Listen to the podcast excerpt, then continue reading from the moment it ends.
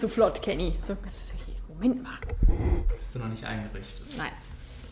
Jetzt. Leute, heute geht's rund. Hier ist der Flimmer-Podcast. Wir werden heute die 3-Stunden-Marke knacken. So sieht's aus. Ja? Bestimmt, sicherlich. Quatsch. Mit 17 Trailern? Ach.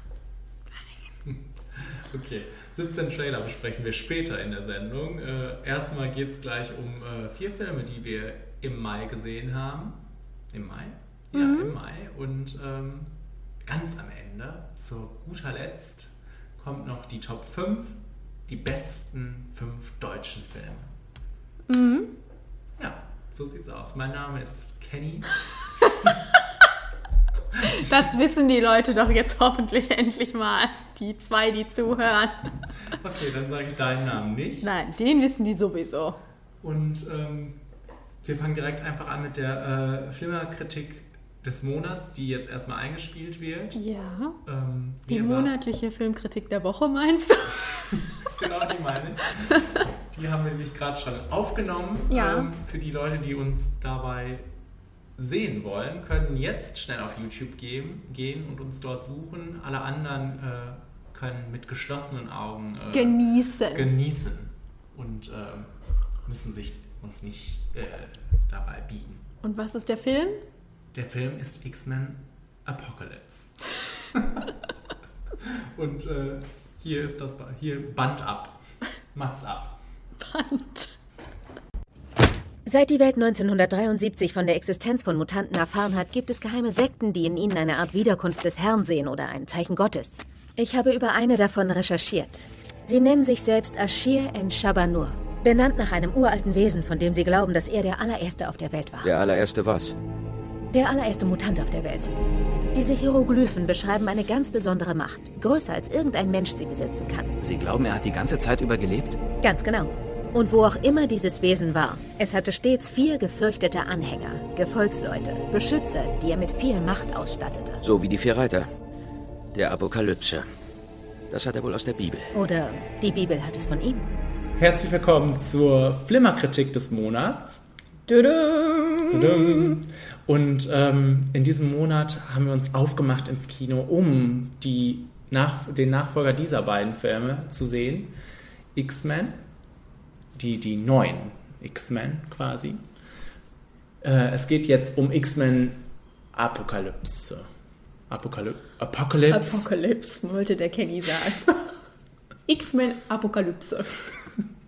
ähm, Richtig. Ja, darum geht es heute. Äh, Ja, Kenny, wie hat dir der Film gefallen? Ähm, ich war nicht so gut gestimmt irgendwie. Äh, Das- äh, ach so. Ich habe mich nicht so gefreut auf den Film, sagen wir mal so. so. Also Ich nicht- dachte generell. Es hatte nichts mit meiner psychischen Verfassung zu Schlechter tun. Tag. Ich, ich war einfach scheiße gelaunt. Nein. ähm, ja, ich war nicht so, äh, ich war nicht so voller Vorfreude, wie ich sonst bin bei X-Men-Filmen, beziehungsweise bei dem ersten und zweiten.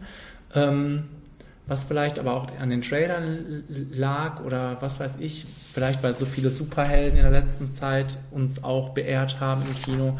Ähm, gestern ging es dann halt weiter. Wir haben X-Men gesehen und ähm, ich, mir hat der ganz gut gefallen. Ich fand den auch solide. Das ist das Wort, das ich dafür benutzen würde. Das war jetzt nichts, äh, was mich komplett vom Hocker gekloppt hätte, aber ich fand es auch nicht scheußlich. Und dafür, dass das 144 Minuten ging und die Geschichte wirklich so komplett richtig langweilig war, also worum es da ging, war völlig belanglos, ähm, war das unterhaltsam. Also die haben, konnten das äh, gut ausgleichen. Ja, also ähm, die, der Film hat jetzt wirklich den Nachteil, zwei bombastisch gute Filme als äh, Vorgänger zu haben. Ich denke mal, wenn die nicht gewesen wäre, da wäre das vielleicht noch nicht mal so ins Gewicht gefallen. Ähm, dann hätte man den vielleicht sogar noch, dem Film jetzt sogar noch ein, zwei Punkt, Pünktchen mehr gegeben. Aber dadurch, dass X-Men eigentlich für mich immer so ein Name ist für sehr ähm, ja, tiefgründig, äh, also ich finde das schon ziemlich tiefgründig, was da passiert ist, so mit Zeitreise und Zeitebenen und tralala, ähm, war das jetzt gestern in seiner sehr straighten, öden Geschichte ähm, schon äh, eher enttäuschend als äh, Ja. ja. Ja, also ich bin jetzt noch nicht mal der Mensch, der sagt, ich brauche jetzt diese Zeitreisegeschichte. Ich fand einfach, ähm, der Film hat am Anfang unheimlich viel aufgemacht. Wir hatten irgendwie vier Erzählstränge, wo ich noch so gesagt habe, was passiert am Ende damit? Wir hatten irgendwie Apocalypse, der die Weltherrschaft an, äh, an sich reißen wollte und das war es eigentlich, das war sein Ziel. Und er hat dann Mutanten rekrutiert. Wir hatten äh, Mystique, die Magneto retten wollte, wie in jedem Teil eigentlich. Ähm, wir hatten Charles Xavier, der verliebt war. und irgendwann dann auch Apocalypse irgendwie äh, dingfest machen genau, wollte. Das Handwerk.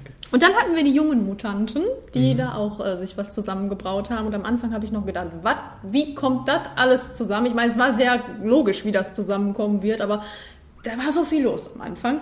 Und am Ende passierte nichts. Da war kein Twist drin oder so. Nee. Da war kein Kniff oder so. Es lief einfach so geradewegs auf etwas zu und man wusste auch genau, worauf es zulaufen wird. Und es war halt, wie gesagt, mega langweilig.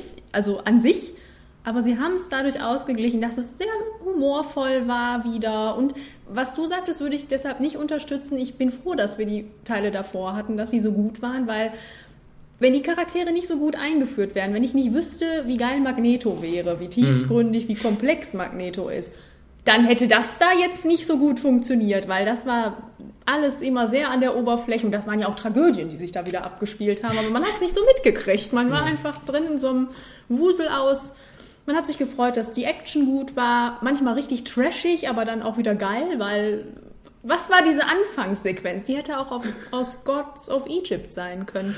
Ja, und also es die- war absolute Reizüberflutung, als dann diese Vorspann kam. Also ich habe gedacht, was ist hier los? Was ist hier los? Äh, Also die Anfangssequenz, beziehungsweise der Vorspann war aus so einem ähm, ja, 3D, ähm, wie, wie, aus dem Simulator, Simulator, im, im genau, Phantasialand. Äh, das, das hätte das gut sein können. Die Anfangssequenz hat mir sehr gut gefallen, wobei da, man da auch schon gemerkt hat, oh, wohin geht die Reise hier?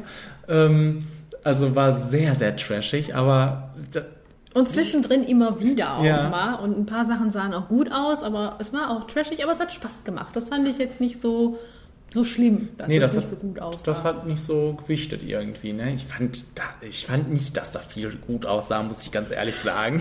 okay. Also, ich fand vieles war sehr, sehr, sehr animiert und ähm, Ja. die Leute standen quasi nur in einem Raum voller CGI-Effekte und naja, also, aber das cool. hat der Unterhaltung keinen Abbruch getan irgendwie Eben. und das ist schon äh, bemerkenswert. Weil die auch einfach das noch aufrechterhalten konnten, dass diese Charaktere noch so liebenswert sind, die Alten. Mhm. Äh, die Alten, also Magneto und Professor Xavier und Mystique, immer noch tough, alles wunderbar. Beast, freue freu ich mich auch, wenn ich den sehe. Ähm, und die neuen ganz prima waren. Ich weiß noch, als wir den Trailer gesehen haben, habe ich gedacht, boah, was ist das denn? Was schleppen die denn da jetzt die 500 neuen Charaktere an und die kleinen und bla, interessiert mich. Aber die waren für mich das Highlight des Films, wirklich. Ich habe Ah, ja. mich immer gefreut, wenn die kamen und äh, das war nett, wie die das gemacht haben. Erstmal, wie die da alle überhaupt eingeführt wurden. Das hatte Hand und Fuß. Mhm. Ich vergleiche ja jetzt gerne alles mit Batman vs. Superman, Mhm. wo alles eingeführt wurde und nichts hatte Hand und Fuß. Hier hat das super funktioniert. Ich hatte Freude daran. Die, das war auch oberflächlich, weil der Film nicht viel hergegeben hat, aber man wusste, wo die herkommen, was die wollen und äh, die waren cool und lustig und haben Spaß gemacht. Ja, der eine hatte noch eine gute Verbindung zu seinem Bruder, Ja, der, ähm, der Havoc. Der, und der Flixe, der, der so? Flixe. Nee, nicht der. Der Blaue, Der blaue. Der blaue? der so flink unterwegs war. Der sich immer so beamen konnte. Ich weiß nicht mehr, wie er heißt. Naja, auf jeden Fall war der cool. Der war cool. Der war lustig und äh, hatte eine coole Fähigkeit, die wirklich was hergemacht hat, äh, optisch, fand ich. Wie, Ah, wie Nightcrawler. Jumper. Nightcrawler. Nightcrawler, jetzt, jetzt weiß ich Genau. alles, wenn du meinst. Sag doch der mit dem Schwanz. Ja, der Blaue mit dem Schwanz. Den mochte ich am liebsten. Das wollte ich sagen, ja. Den, der war äh, putzig und lustig und wie gesagt, das Trüppchen war prima. Jean, die Dame da in der äh, Gang, Genau, das hätte ich dann auch gesagt. hat die, mir dann, auch sehr gut gefallen. die dann schon eingeführt wird für die äh, Fans der ersten Reihe, ne? Hat die eigentlich einen richtigen Künstlernamen oder ist das immer nur Jean?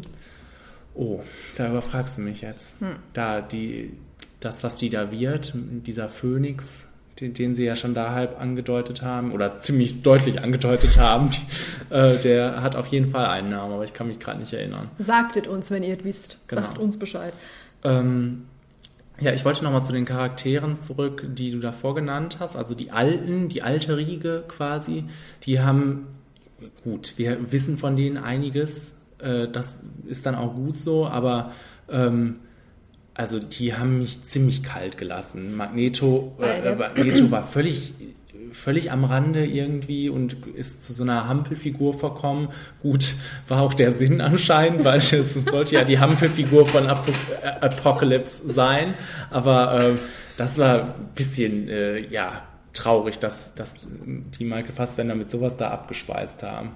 Und Irgendwie. auch so selbstverständlich hat er dann das auch einfach gemacht. Das war, das war ja, das, das, ja, und weil da war halt bei denen nichts los. Wie gesagt, Charles war verliebt und das war's. Also es war auch alles schön und gut. Ich konnte auch mit der Anzahl der Charaktere dann trotzdem leben. Was ich gar nicht verstanden habe, war Rose Byrne. Die war wirklich, glaube ich, nur da drin, weil sie Rose Byrne ist und nett und toll. Aber der Charakter hat überhaupt keinen Sinn gemacht. da. Der war wirklich über. Ja, der war in der Pyramide, ne? Der war in der Pyramide. Ähm, der war aber dann im Endeffekt genauso über wie Charles. Ich glaube, die mussten einfach, weil Charles muss ja dabei sein und die mussten irgendwie einen Grund dafür finden und dann äh, wurde Rose da auch noch mit reingepackt. Das Charles war hat auch, unglücklich. äh, also wenn man jetzt denkt, wenn man den Trailer sieht und denkt, oh wow, am Ende wird angeteased, dass er eine Glatze haben wird. Ähm, das war, dieser Moment war auch sehr unspektakulär. Inszeniert, ja.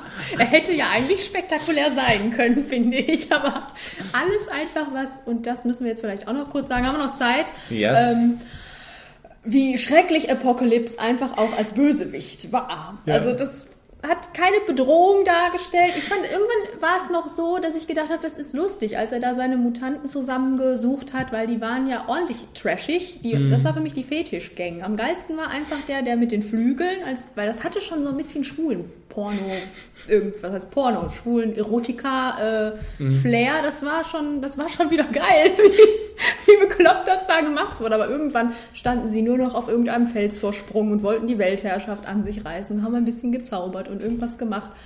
Und die, Ja. es war mega langweilig. Also das war, äh, das hätte echt besser gemacht werden können, auch vor dem Hintergrund, dass wir da Oscar Isaac haben, unter diesem schrecklichen Kostüm das, und Make-up, das dem da angeschmissen wurde. Also Sebastian, unser guter Freund Sebastian, fragte mich, als der Abspann lief, wer war Oscar Isaac? Hat Oscar Isaac da mitgespielt? fragte unsere gute Freundin Marzi mich auch. Ja, okay.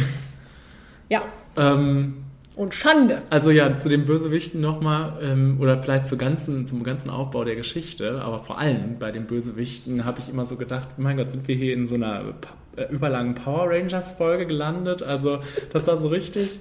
Ja, da haben vor allem, glaube ich, kleine Kinder dran Spaß an dem, was uns da storytechnisch geboten wurde. Ne? Die Guten gegen die Bösen und die Bösen waren auch äh, standen auch immer nur rum und haben ein paar böse Sprüche und böse, böse Blicke abgelassen und das war's. Ne? Wir haben uns im Auto, unser guter Freund Sebastian und äh, seine gute äh, Frau und unsere gute Freundin Anna, äh, haben uns im Auto auch noch darüber unterhalten, äh, über die Power Rangers tatsächlich. Also ja. das hat Assoziationen hervorgerufen, weil die einfach Keine auch so Frage. schlecht aussahen wie Power Rangers Bösewichte. Ja, und auch so schlecht waren, also von der schlecht geschrieben waren und ja, so ein, völlig eindimensional und also man denkt sich doch jetzt nicht, am Ende, ähm, Spoiler Alert, am Ende ist dann ja Storm, schließt sich denen ja an und man denkt ja nicht, oh geil, Endlich! endlich ist sie dabei, endlich ist sie mit im Team. Nein, man denkt sich, wow. Man hat auch nicht verstanden, warum sie das auf einmal gemacht hat. Das war völlig unerklärt. Naja, sie hat sich äh, sehr ähm, fixiert den Kampf die ganze Zeit angeguckt und irgendwann war wohl der Sinneswandel. Der kam einfach. Irgendwann wurde es ihr zu viel mit Oscar Isaac, wie er da rumstand. Wie uns allen. Die einzige Bedrohung, die wieder hervorgegangen ist, wirklich, klar, ähm, man sollte bei Apocalypse denken, der bringt nun wirklich jetzt die Apokalypse. Das hat uns ja Jean auch schon gesagt, das hat uns äh, Charles auch schon gesagt. Ähm, aber trotzdem hatte das keinen Hand, Wir haben, keinen das, Fuß. wir haben das nicht gemerkt. Wir mussten das glauben. Äh, Ja. Der Einzige, der wirklich wi- wieder wild zerstört hat und wo es auch wirklich ganz gut aussah, war ähm, Magneto dann auch. Ne? Also, Der hat Auschwitz platt gemacht. Ja. Da habe ich mich. Richtig so. Da hat, Oh. oh. Gott. Da hat der ähm, Film mich dann noch wirklich tatsächlich äh, intellektuell angeregt, weil Oh. ich mich gefragt habe, wäre das schlimm, fände ich das schlimm, wenn Auschwitz jetzt kaputt weg wäre? Ich habe mich dann Ah. so gefragt, zum einen ist das, glaube ich, gar nicht mal so schlimm, aber zum anderen ist das auch trotzdem irgendwie schlimm, so als ähm, Gedenkstätte und äh, Hm. Mahnmal und auch einfach als historischer Platz. Ähm, jetzt so ganz off-topic. Ähm, aber da, das habe ich mich in dem Moment gefragt. Äh, das äh, könnt ihr also- mal drüber nachdenken, wie ihr dazu steht. Äh, weil, Also eigentlich reicht da auch äh, ein Mahnmal. Also nicht Man könnte es auch zerstören, meiner Meinung nach. Das hat Magneto schon ganz gut gemacht. Meinst du? Ja. Okay. Hat Magneto etwas gut gemacht. ähm, ja, ich hab nicht mehr. Ich bin durch. Also ähm, ich war einfach erstaunlich gut unterhalten. Ich hatte es nicht gedacht. Mhm. Da, äh, vor allem dafür, dass wirklich vieles äh, gegen den Film spricht. Ja, das, ich habe auch so ganz viele Minuspunkte und hatte trotzdem Spaß. Also Ja. irgendwas haben die da richtig gemacht. Okay, Aber es geht auch besser. Also wenn, also ne, ja, mal wieder da ein bisschen- Und da. ja. Ach, wo ich hier gerade sehe. Wolverine Ja, wurde uns ja groß im Teaser an, äh, im Trailer angeteased und kam auch vor, ohne das jetzt groß spoilen zu wollen, aber ich hätte auch drauf verzichten können. Es war so völlig so. Der musste rein. Den mussten wir jetzt noch reinbringen, damit die Leute sich freuen. ja aber die Leute haben so. sich gefreut, ne? Ja, ich habe mich ja auch gefreut, als sie da reinkamen und es dann hieß, hm, wer ist denn da drin? Da habe ich schon gesagt, oh, da ist doch Wolverine drin. Ähm, aber das war dann irgendwie ein bisschen enttäuschend. Ja. Ja. Lass den Hugh sein Geld verdienen für den Tag. Gerne, das gerne, das gerne. Das gönne ich ihm. Gut, So, dann sind wir durch. dann sind wir durch und formulieren nun einen Flimmerfaktor von 65 Prozent, sage ich. Ich sag 70. 70. Oh, what a change. Ich sag äh, 60. Okay. So ist das. So, Ach so, es geht ja jetzt weiter. Ja, das haben wir auch hinter uns. Ich dachte, wir können jetzt 15 Minuten Pause machen. Wir hören uns das nochmal an, den ganzen Quatsch. Ja. Äh, nein, wir machen jetzt direkt weiter hier im Programm. Mhm. Mit dem zweiten Superheldenfilm in diesem Monat. So viele Superhelden. Genau. Unfassbar. Äh, auch der zweite Marvel-Film in diesem Monat. Unglaublich. Die machen eine Kohle, das sage ich euch. Meinst du? Ja. Hier ist ein Clip aus dem nächsten Film. Tony, wenn jemand unter deinem Schutz stirbt, gibt man nicht auf. Wir sprechen davon. Das tun wir, wenn wir nicht die Verantwortung für unsere Taten tragen. Dieses Dokument verschiebt nur die Schuldfrage. Entschuldige, Steve, das. Das ist gefährlich arrogant. Wir reden hier von den Vereinten Nationen, nicht vom, vom Weltsicherheitsrat oder Shield oder etwa von Hydra. Nein, aber geleitet werden sie von Menschen, die Ziele verfolgen und Ziele ändern sich. Das ist gut. Deshalb bin ich hier. Als mir klar wurde, was meine Waffen in den falschen Händen anrichten, habe ich Schluss gemacht und die Produktion eingestellt. Tony, das war deine freie Entscheidung. Unterschreiben wir, geben wir das Recht auf freie Entscheidung auf. Was, wenn die uns irgendwo hinschicken, wo wir nicht hinwollen? Oder wir wollen irgendwo hin und die lassen uns nicht. Wir mögen zwar nicht perfekt sein, aber auf uns können wir uns wenigstens verlassen. Wenn wir das jetzt nicht akzeptieren, werden wir später gezwungen. Ja. Das ist der längste Clip, den du jemals rausgesucht hast. Wo du gerade gesagt hast, die machen so viel Asche. Ich habe mal wieder nachgeguckt. Der Film ist auf Platz 17 der äh, meist einspielsten Filme weltweit. Mit, Ever? Ja, mit einer Milliarde Schieß mich tot. Und wie heißt der Film, Katharina? Bei uns heißt er The First Avenger Civil War, Ah ja. aber wir nennen ihn den Captain 3. Würde ich sagen. Ja. Ja, Prost Steve darauf. Rogers ist wieder unterwegs als Captain America. Mhm. Und unsere Vorfreude hätte nicht größer sein können. So ist das. So ist das. So ist Ja. das. Ähm, und hat sich die Vorfreude auch ausgezahlt? Bei mir ja. Ja. Ich hatte pure Freude von Anfang bis Ende. War absolut begeistert und habe mich gefreut. Mehr sage ich dazu nicht. Okay, Das war's. das war's. Ansonsten habe ich auch nur noch so Randnotizen. Ich fand toll, wie bla bla bla.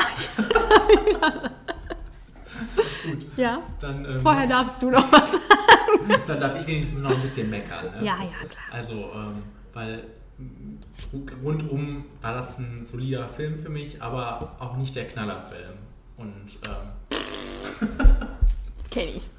und darüber müssen wir mal sprechen. Gerne, gerne. Ja, ja dann los. Also, ähm. Kannst du nichts sagen, ne? Kannst du nichts sagen. oh Gott. Jetzt kommst du mir so.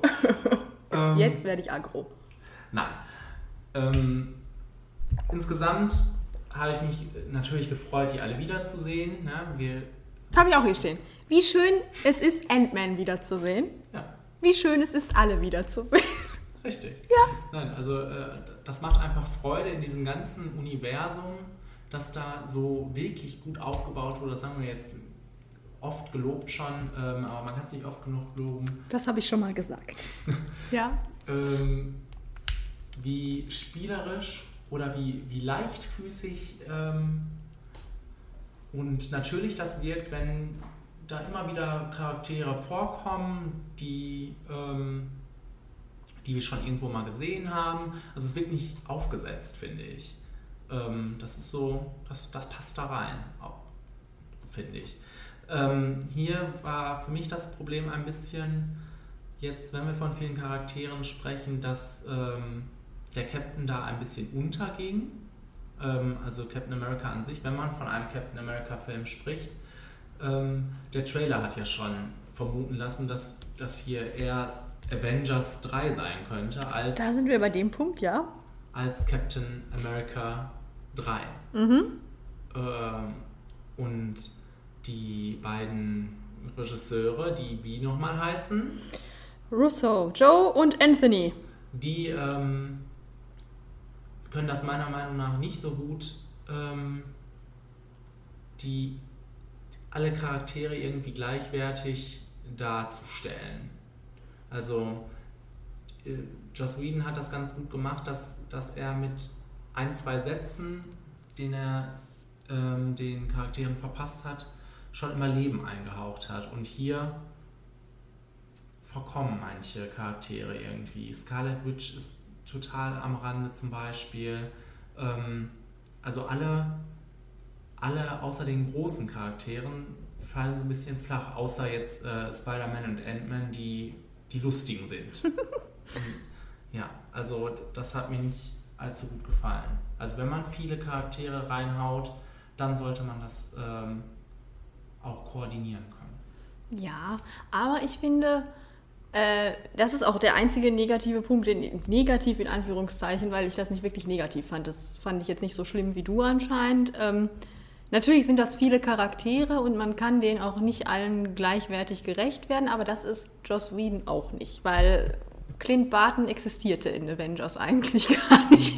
Ähm, der ist auch erst später so richtig aufgeblüht, zum Beispiel. Das ist jetzt auch kein, ich diss jetzt nicht den Joss, ne? Mhm. Ähm, aber das ist halt immer schwierig und äh, ich finde, das war jetzt hier kein großer Unterschied. Natürlich sind ein paar abgeflacht, aber es ist kein Avengers-Film, das finde ich. Und ich fand, das hat man auch gemerkt, es ist der Captain-Film. Und okay, wir haben viele Charaktere, aber alles hat zum Captain gepasst, was sonst in dem Film rum war. Die Thematik, dieses wie weit, das ist so ein uramerikanisches Ding und für mich ist Captain America halt dieser uramerikanische Charakter. Mhm. Wie weit lasse ich das Government in meine Entscheidungen eingreifen? Wie weit bin ich selbstbestimmt? Wie weit sollte die Gesellschaft selbstbestimmt sein und so weiter und so fort? Das war ja das große überschwebende Thema. Mhm. Das fand ich passte super zu dem Charakter. Es ging vor allem um Bucky und äh, Steve und die Freundschaft von denen und es ging darum, dass äh, Steve Probleme hat mit Iron Man. Und ich finde schon, okay, wir haben viele Charaktere, aber die waren für mich Side-Effects und die haben das auch gut gemacht. Immer wenn die kamen, habe ich mich gefreut, wie ich gerade sagte. Wie schön war es, Ant-Man wiederzusehen. Mhm. Wie schön war es, wie schön wurde der Black Panther eingeführt, richtig geiler Charakter. Und dann ab und zu mal hier ein bisschen Scarlet Witch und Vision haben Kochen und so weiter und so fort. Mhm. Passiert am Rande. Äh, deswegen, ich fand das nicht störend, dass die dann vielleicht auch nicht so komplett jetzt ihre Lebensgeschichte darlegen konnten oder was auch immer. Ich fand, die Hauptnarrative hat super funktioniert und diese Seitencharaktere haben das gut unterfüttert mit lustig sein, mit noch irgendwie die Probleme weiter ausführen und bla bla bla. Äh, also ich hatte das Problem nicht. Ich fand das prima. Gut das war auch nicht mein Hauptproblem. Also haben, Jetzt geht's weiter. Wir haben ja mit den Charakteren irgendwie gerade angefangen. Mein Hauptproblem war wirklich einfach, äh, lag in der Geschichte.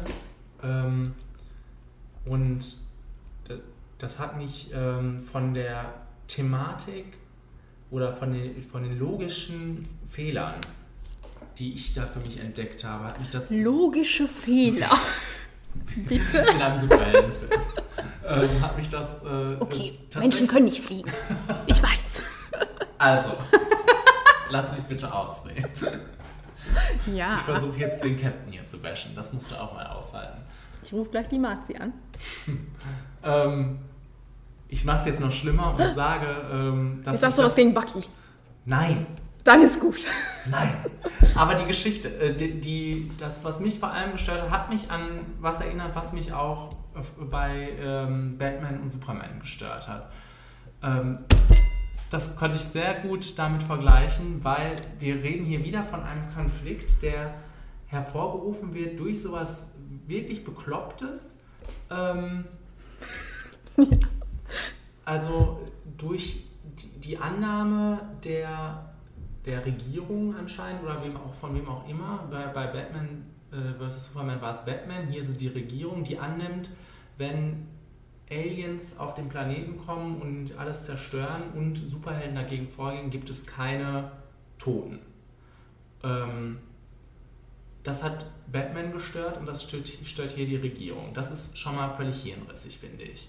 Da, ähm, dann kommt dieser Konflikt daraus, anstatt dass die sich mal irgendwie am Riemen reißen. Also für mich gab es zwischen Iron Man und dem Captain nicht wirklich Konfliktpotenzial.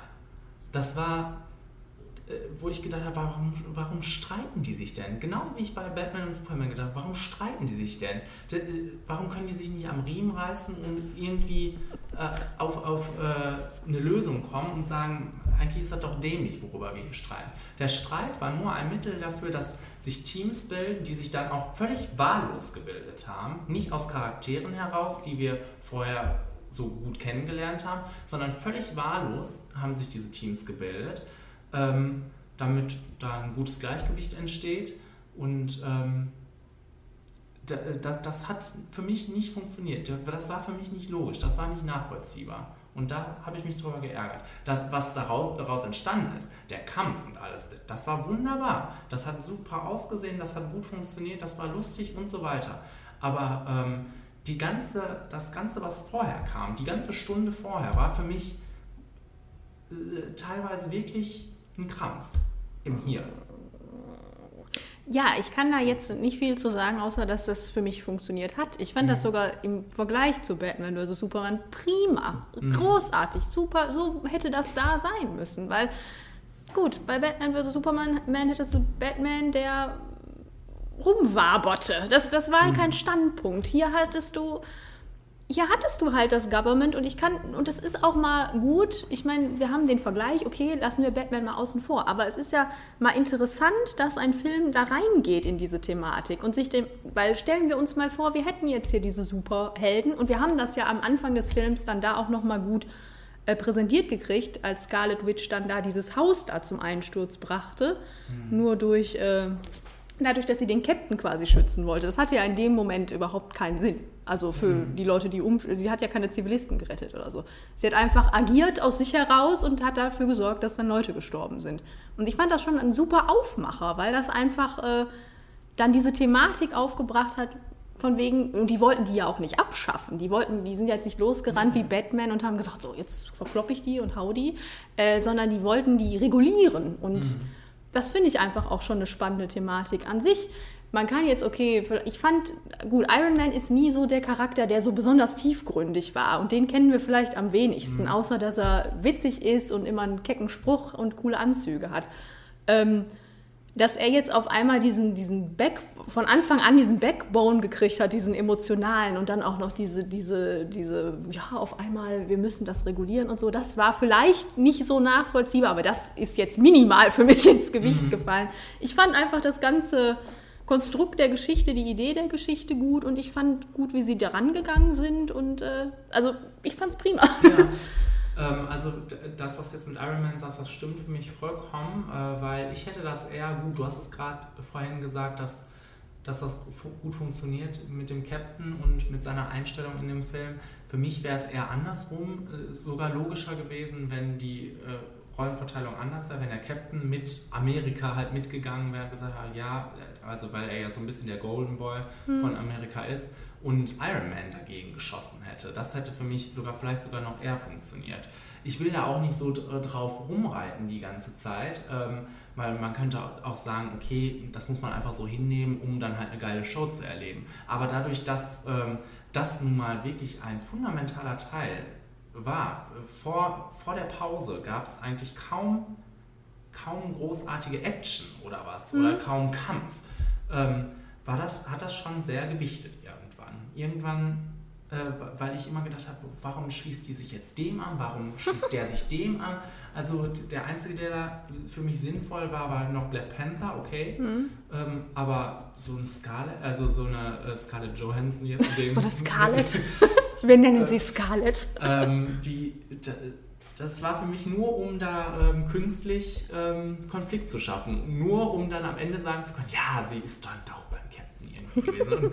Also, Aber ich, also ich, fand das, ich fand das gut. Also, ja, äh, das war ich fand das natürlich auch auch so ein Moment, wo man nachvollziehbar. denkt, yes, aber nachvollziehbar fand ich es nicht. Ach doch, ich, ich, das war halt da der Moment, wo man sich dann die Avengers anguckt und die dann sagen, ja, ich positioniere mich hier. Ich meine, man hätte vorher jetzt nicht so ableiten können, ob sie jetzt dafür oder dagegen ist. Sie war ja jetzt nie der Mensch, der äh, gesagt hat, ich hasse das Government, ich mache jetzt alles, äh, spreche jetzt gegen alles, was die sagen. Sondern sie hat ja auch diese, sie hat ja diese emotionale Seite, die wir ja auch schon sehr gut präsentiert bekommen haben. Äh, und dass sie dann eher auf den Menschenfaktor menschlichen Faktor aufspringt, das finde ich schon irgendwie nachvollziehbar. Also, Ja. Gut. das sehen wir anders, Kenny. Das Beide. ist so. Das ist so.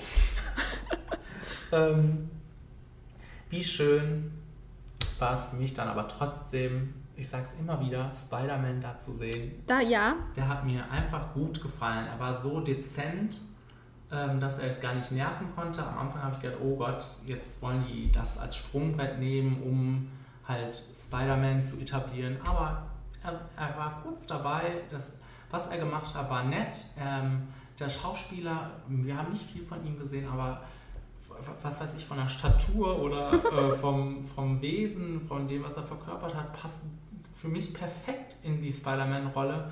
Und ähm, ich muss sagen, äh, auch wenn wir jetzt schon tausende Spider-Man-Filme gesehen haben, ich kann mir einen äh, guten Neustart damit vorstellen. Ja, oh, ich fand das auch ganz toll und äh, vor allem, weil was ich da jetzt sehr mochte, war, dass uns die Leute, die diesen Film gemacht haben, einfach auch mal ein bisschen Gehirn zugetraut haben und wussten, wir hatten vor zehn Jahren die mit, mit äh, Tobey Maguire und dann vor ein paar Jahren erst die mit Andrew Garfield und wir wissen, wie Spider-Man zustande gekommen ist. Also wir hatten jetzt niemanden, der uns sagte, und dann kam die Spinne und dann wurde er gebissen, sondern es wurde einfach vorausgesetzt, dass wir das alles wissen Ja. und sind dann einfach zack in die Handlung reingeschmissen worden und das war dann wirklich, das ging, war prägnant, das war direkt auf den Punkt. Wir haben direkt aber auch gemerkt, es geht in eine andere Richtung, dadurch, dass der wirklich teeny-mäßiger ist, ne, ein bisschen naiver noch und noch ein bisschen unerfahrener und auch so aussieht. Ne?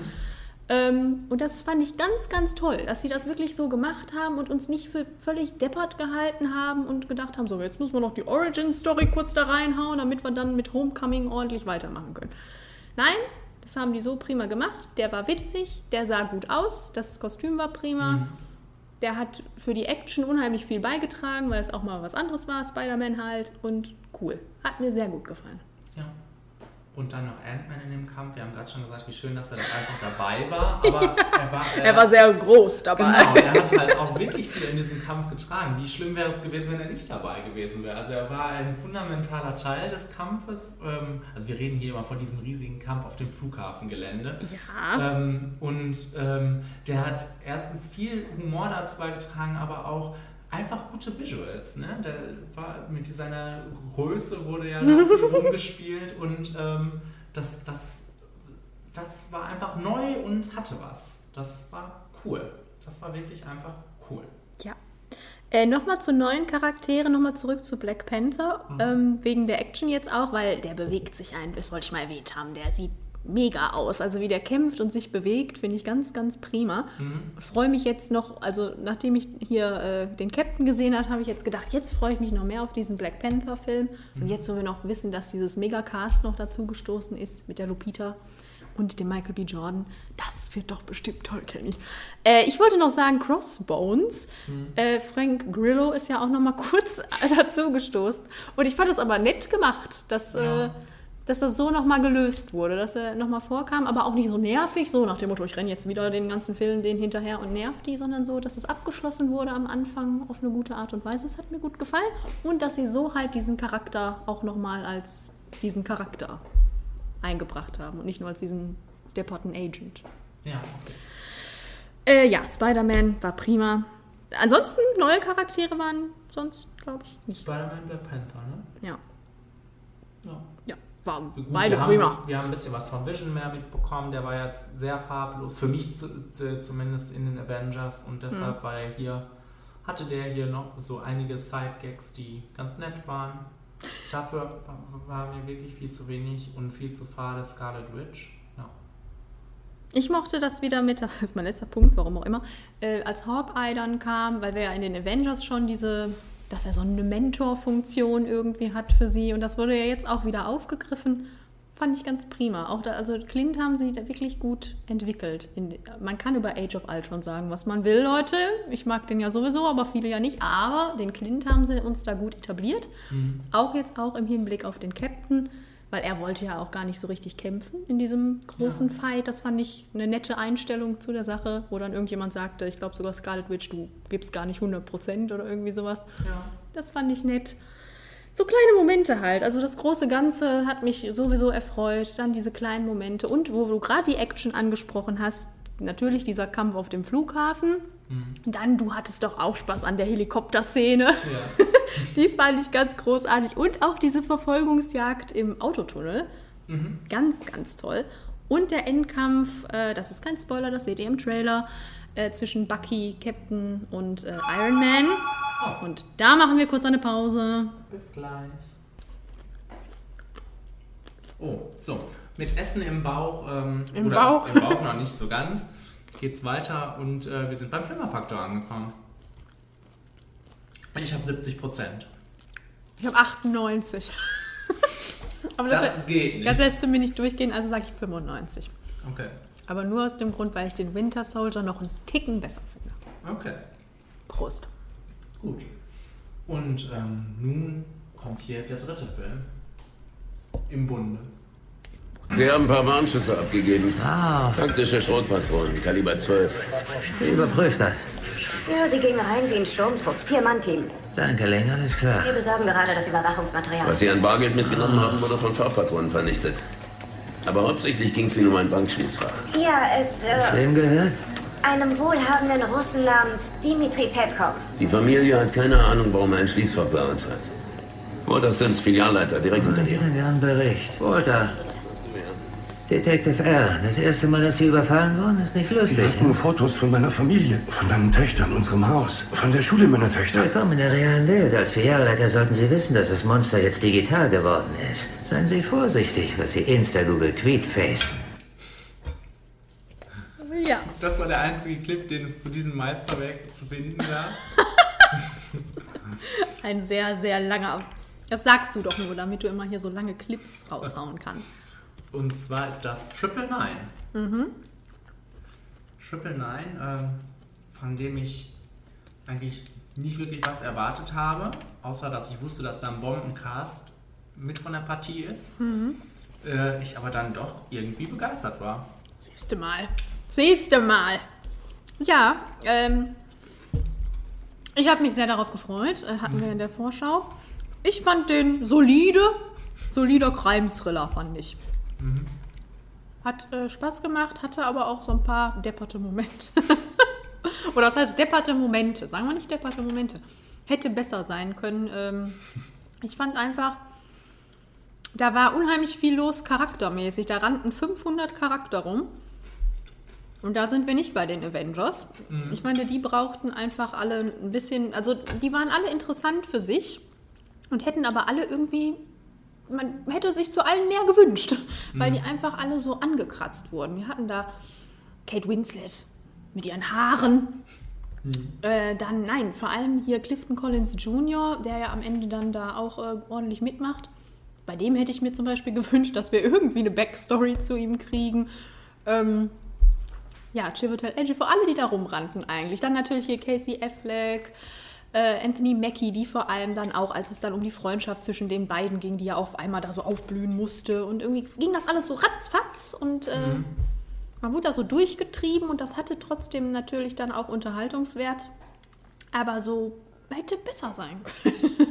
ja, für mich ist das so ähm, ganz kurios, weil ich habe vieles gesehen, was an dem Film irgendwie gestört hat oder ein bisschen dämlich war, aber äh, erstmal hat er mich rundum unterhalten. Also ähnlich vielleicht wie bei X-Men. Wollte ich auch gerade sagen. Mhm. Ähm, also ich, ich, kam ich, ich kam da unheimlich schnell rein irgendwie und war dann auch die ganze Zeit von Anfang bis Ende dabei, obwohl ich gemerkt habe, dass das irgendwie ja, storytechnisch jetzt gar nicht wirklich viel zu bieten hat und ähm, zumindest nichts Neues. Mhm. Und ich fand die Charaktere ja, fandest du die dann auch oberflächlich, wenn du sagst, ja, ne? So mhm. wenn die, also ich fand die Charaktere halt wirklich auch teilweise sehr oberflächlich.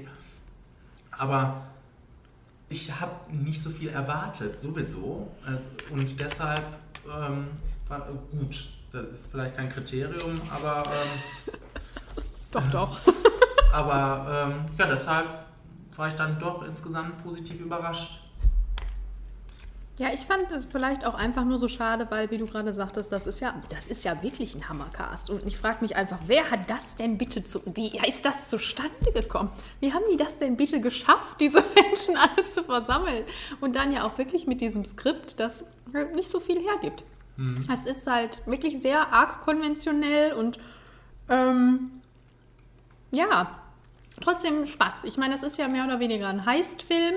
Und ich glaube, was, was einem wirklich immer in Erinnerung bleibt, sind diese Heist-Sequenzen. Wir haben am, der Film fängt an und du bist sofort drin, weil das so gut gemacht ist, dass es spannend mit diesem Überfall da. Man fragt sich direkt, was ist los, was wird geraubt und warum, wir wissen es nicht, was macht der eine, wer ist der andere, bla bla bla bla. Dann findest du noch heraus, dass das alles Cops waren, die das gemacht haben und dann bist du schon drin und weißt Bescheid. Jetzt wissen wir, in welche Richtung das geht. Und dann plätschert das so vor sich hin die Handlung wird vorangetrieben, die Charaktere sind nicht so interessant. ähm, und dann kommt wieder eine Heist-Sequenz. Nee, gar nicht. Dann kam, kam die Heist. Nein, nee, dann kam diese Verfolgungsjagd-Sequenz, die auch ganz prima war, die mhm. äh, mit Casey Affleck mhm. und Anthony Mackie. Dann plätschert das wieder so ein bisschen vor sich hin.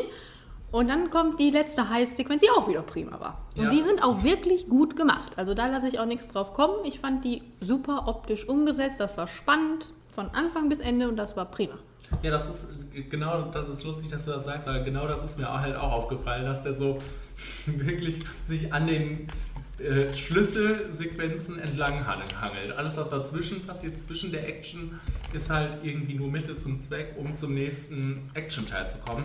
Bei der ähm, Verfolgungsjagd haben wir jetzt irgendwann gefragt, was soll das überhaupt jetzt? Ist die jetzt nur da drin, um cool zu sein? Und sie war wirklich richtig cool. Also es war für mich die beste Action-Sequenz.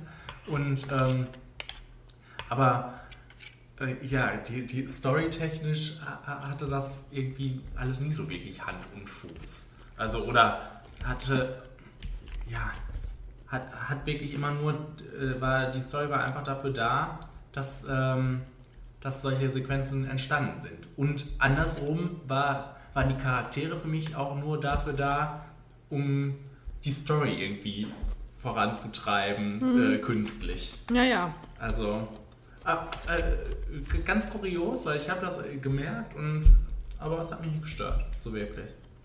Das ist ja dann schon mal gut. Deshalb sage ich am Ende jetzt nicht, dass es ein Meisterwerk ist, aber ja, durchaus sehenswert. Ja, ich finde, die hätten einfach ein paar Abstriche machen können bei, die, bei diesem Riesencast. Ich hätte zum Beispiel, und es sind prima Leute, aber ich hätte zum Beispiel Aaron Paul rausgeschmissen und Norman Reedus, weil das war einfach das war Drama und das hat dann natürlich auch hier diese Mob-Geschichte natürlich erstmal angeleitet, aber das hätte man irgendwie auch noch anders machen können. Die waren total über die beiden. Gut, das wurde dann am Ende nochmal wichtig, aber bla bla bla. Das war so arg konstruiert, das hätte man auch noch irgendwie anders machen können.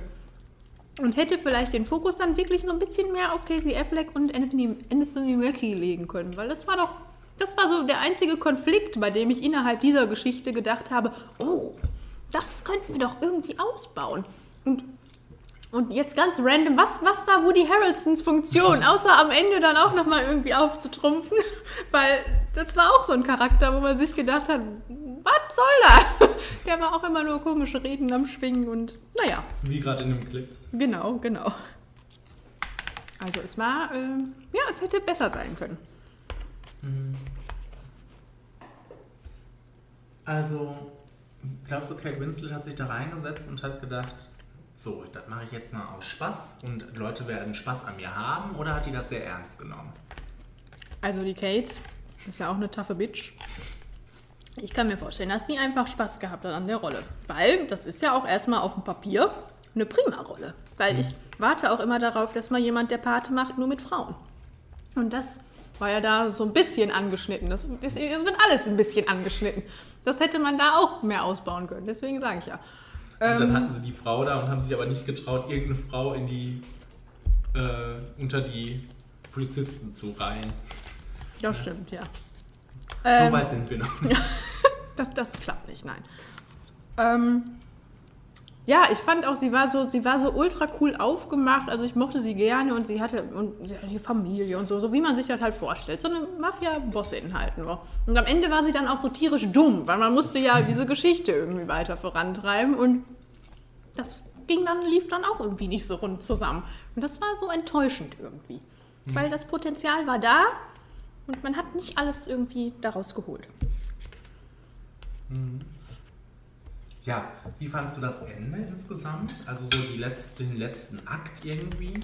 Wir spoilen und sagen, die sterben ja da alle naselang weg. Mir hat das eigentlich ganz gut gefallen. Es war so konsequent und passte, passte zu dem anderen Verlauf der Geschichte, passte zu dem sehr oberflächlichen Verlauf der Geschichte, aber irgendwie hat mir das dann, glaube ich, am besten gefallen an der Geschichte, da- dass das alles so geendet hat.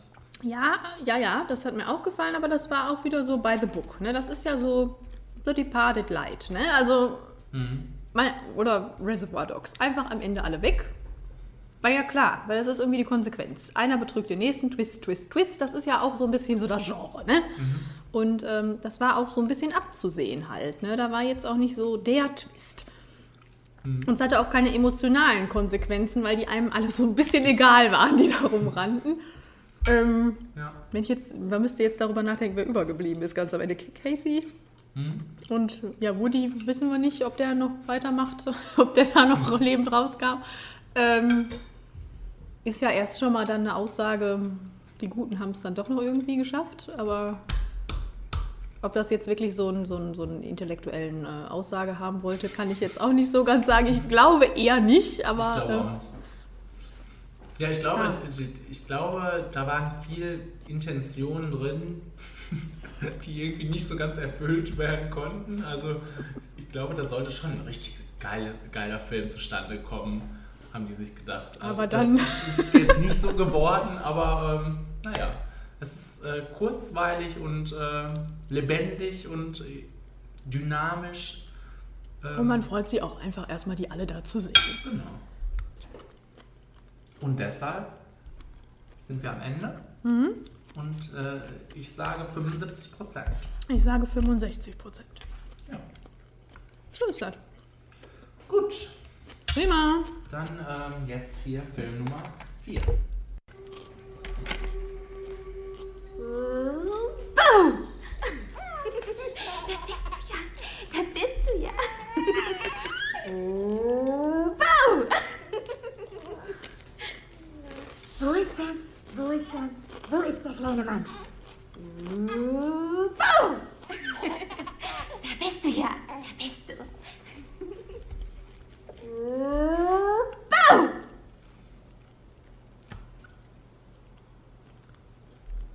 Sam? Jupp. Joppa. Joppa. Jetzt geht's um The Witch.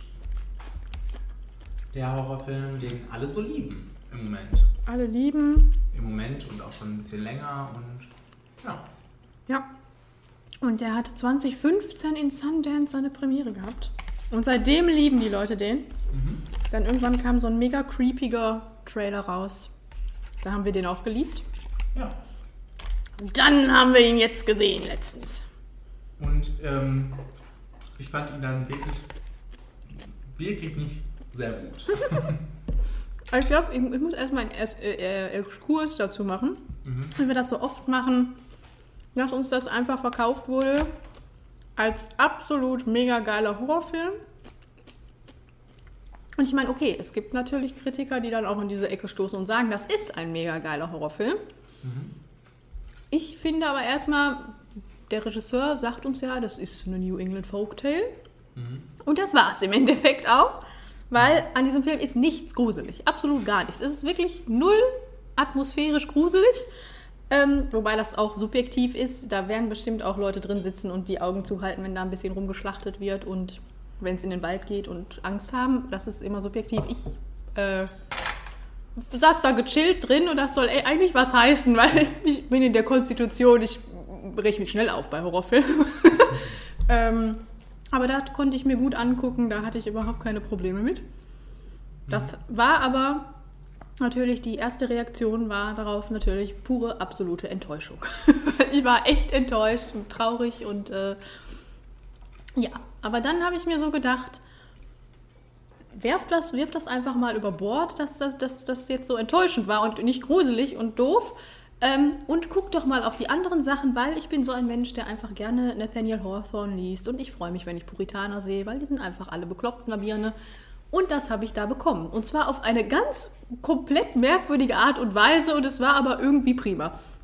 Es hatte diese, diese Komplexität, die bei Hawthorne auch immer vorkommt. Hier Natur, äh, Zivilisation, der Mensch gegen die Wilderness und bla bla bla.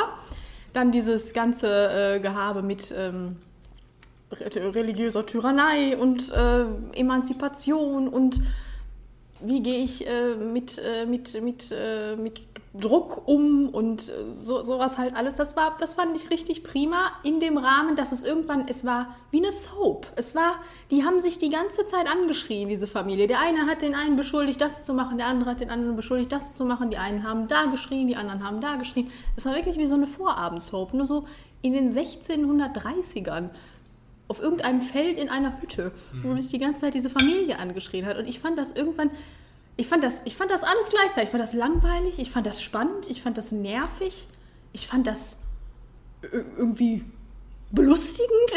Ich fand das irgendwie alles gleichzeitig und das ist auch irgendwie eine Kunst. Ich, meine, ich konnte nicht weggucken irgendwie. Es hat mich trotzdem interessiert, wie das mit denen da weitergeht und es war irgendwie, es war spannend, aber dann doch redundant und nicht gruselig und dann doch komisch und irgendwie doof, aber es war alles gleichzeitig und es hat im, im runden Gesamtbild mich doch irgendwie erfreut. Okay. So sieht's aus. Also, ähm, gut, mit der Erwartung, da einen Horrorfilm vorgesetzt zu bekommen, ist man da ganz falsch. Es war in dem Sinne halt wirklich mega langweilig, weil ähm, storytechnisch da jetzt auch nicht so viel äh, ist.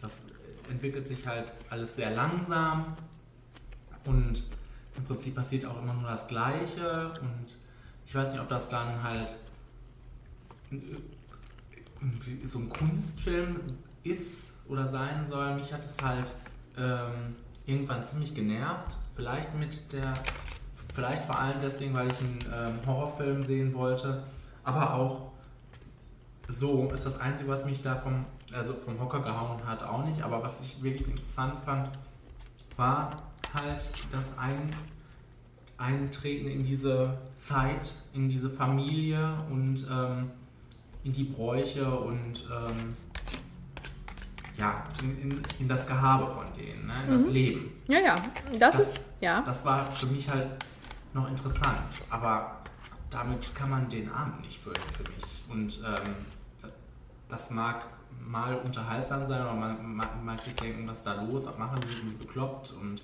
ach, die, die Armen, dass die damals gelebt haben und so weiter und so fort. Aber das kann ich mir auch nach 15 Minuten denken und dafür brauche ich nicht äh, 90. Naja, deswegen sage ich, es ist halt unheimlich redundant, weil es immer um das Gleiche geht, wie du schon sagtest. Aber davon abgesehen, jetzt mal eben wollte ich erwähnen, weil du das sagtest, der Film ist super gemacht. Also wirklich, der ist toll ausgestattet. Man Ja. ist halt einfach sofort drin in dieser Zeit. Und das musst du, glaube ich, auch erstmal schaffen, dass du diesen Menschen abkaufst in welchem, in welchem Konst Gedankenkonstrukt die da eigentlich drin sind.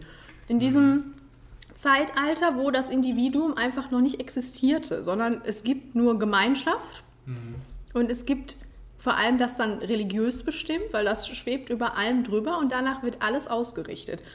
Und das wurde so natürlich darüber gebracht. Das war einfach so. Man war da drin und man hat sich da dann, hat da aber während des Progresses des Films, kann man sagen, Progresses des, des Fortschreitens, ja, des Films, ähm, sich noch äh, gedacht, man weiß auch, warum irgendwann die Aufklärung kam. Weil man gemerkt hat, was das mit den Menschen macht, in welchen, die sind ja in einem kompletten Zustand der ganze Zeit der Furcht und der, wie sagt man, Sündenbocksucherei.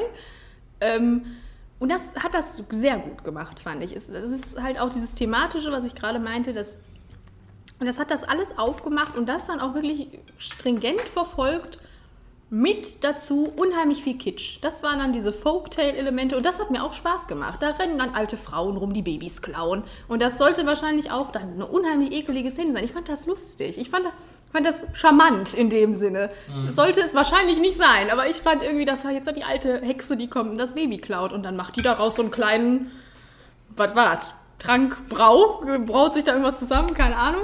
Ähm, dann fängt sie an, irgendwie blutige Ziegenmilch zu trinken und dann tanzen wir alle ums Lagerfeuer rum und dann schweben wir noch durch die Gegend und dann kommt die Ziege und tanzt. Und also das fand ich, das fand ich albern und lustig irgendwie und charmant, also schrullig charmant.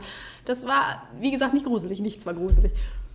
Ja, aber äh, gut, das kann man vielleicht unterhaltsam finden oder was, aber ähm, für mich war das nichts Halbes und nichts Ganzes, also zu wenig, auch davon. Also äh, als das da kam mit dem Trankbrauen, habe ich noch gedacht, ist das jetzt irgendwie eine Metapher, soll das irgendwas anderes sein? Also, oder soll das irgendwie eine, ein Traum sein oder keine Ahnung? Das habe ich dann mal so hingenommen, aber dann diese schwebenden Hexen und was, das war, da war ich schon, glaube ich, auch raus einfach und ähm, habe gedacht, was soll das? Also, wenn das jetzt irgendeinen Sinn macht, äh, äh, machen würde für mich, dann vielleicht, aber das war so, ja, gut, das war zu wenig. Also ich finde, Sinn macht das schon ganz viel. Also ich finde, da, das lässt unheimlich viel Interpretationsraum einfach. Sachen, die ich gerade angeschnitten habe. Und es geht halt einfach Individuum, Gesellschaft äh, zum einen und wie dieses Mädchen, weil sie ist ja nun mal Thomasine, ist ja nun mal der, im Zentrum, wie dieses Mädchen sich dann behaupten muss in dieser Gesellschaft, die sie ihr permanent irgendwelche Sachen an den Kopf schmeißt. Diese Gesellschaft, die keine Freude zulässt in irgendeiner Weise, wo alles immer nur Arbeit ist und Glaube und Beten. Ähm, und wie sie, wie sie, und dann, es geht ja um, unheimlich viel auch um Sexualität, wie dieser Junge seine Sexualität entdeckt und wir, glaube ich, dann auch irgendwann gesagt kriegen, sie hätte ihre Tage zum ersten Mal gekriegt. Wurde das nicht auch sogar erwähnt? Ja. Ich meine ja. Ja.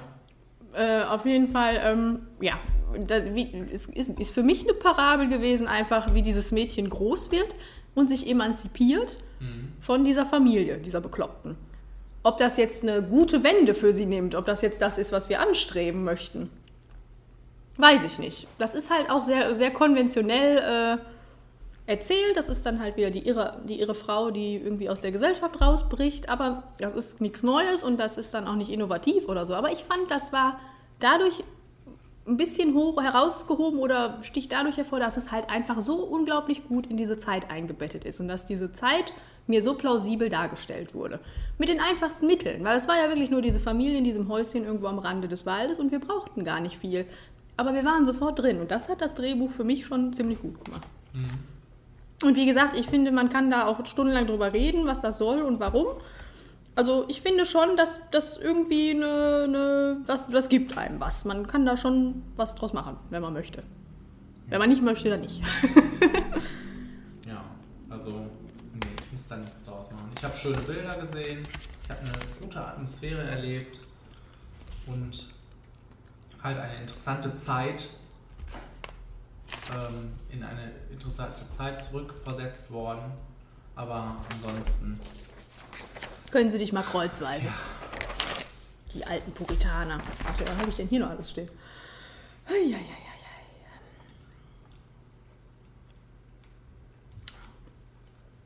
Habe ich schon alles, schon alles gesagt? Habe ich alles gesagt. Gut. Ja. Dann, Dann- komm, dann komm, tob dich aus. Naja, ich habe 35 Prozent. Aha, ich habe 70 Prozent. Also fandst du den doppelt so gut wie ich. Doppelt so gut. Hat man vielleicht jetzt gemerkt. Das haben sich die Leute auch gerade gedacht. Ach, das ist sicherlich doppelt so gut. Bestimmt. Gut. Dann ähm, machen wir doch jetzt mal weiter mit der Filmervorschau, oder? Mit den 17 Trailern? Ja, mit 17 Trailern. Gerne. Und Mats ab.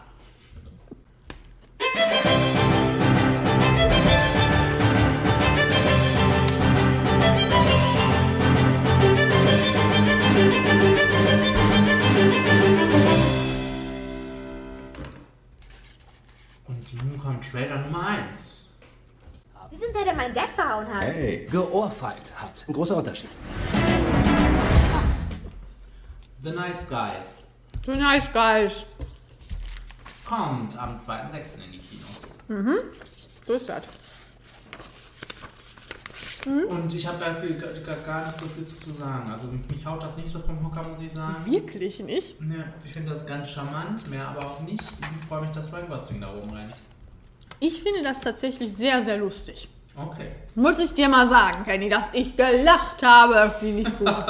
Nein, ich finde ich finde wirklich sehr, sehr lustig. Ich mag dieses äh, 70s Flair. Die Mucke ist geil. ich liebe das Lied. Ähm, und ich habe, wie gesagt, gelacht. Das Cast ist prima. Und es ist mal, wie gesagt, jetzt werden die 70er für uns entdeckt wieder. Ich fand es äh, ich fand's prima und ich freue mich auf den Film. Ich möchte ihn gerne sehen. Ja. Du glaubst doch nur, dass das eine wahre Geschichte ist. Ja, ich liebe wahre Geschichten aus den 70ern dann noch. Und das noch den 70ern. ja, ähm, gut. Ich hab, naja. Ich sag top. Da verschanzt sich eine fremde Band mit einer unregistrierten Schusswaffe. Was zur Hölle soll ich da machen? Was zur Hölle? Was zur Hölle ist da los? Ja. Wir reden über Green Room. Was ist da los im Green Room? Und äh, das ist ein Trailer, den solltet ihr euch ansehen, Leute.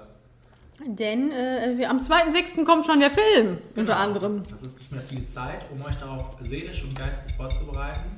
Ähm, was, glaube ich, eine große, große Freude sein wird. Also, das sieht für mich wunderbar aus.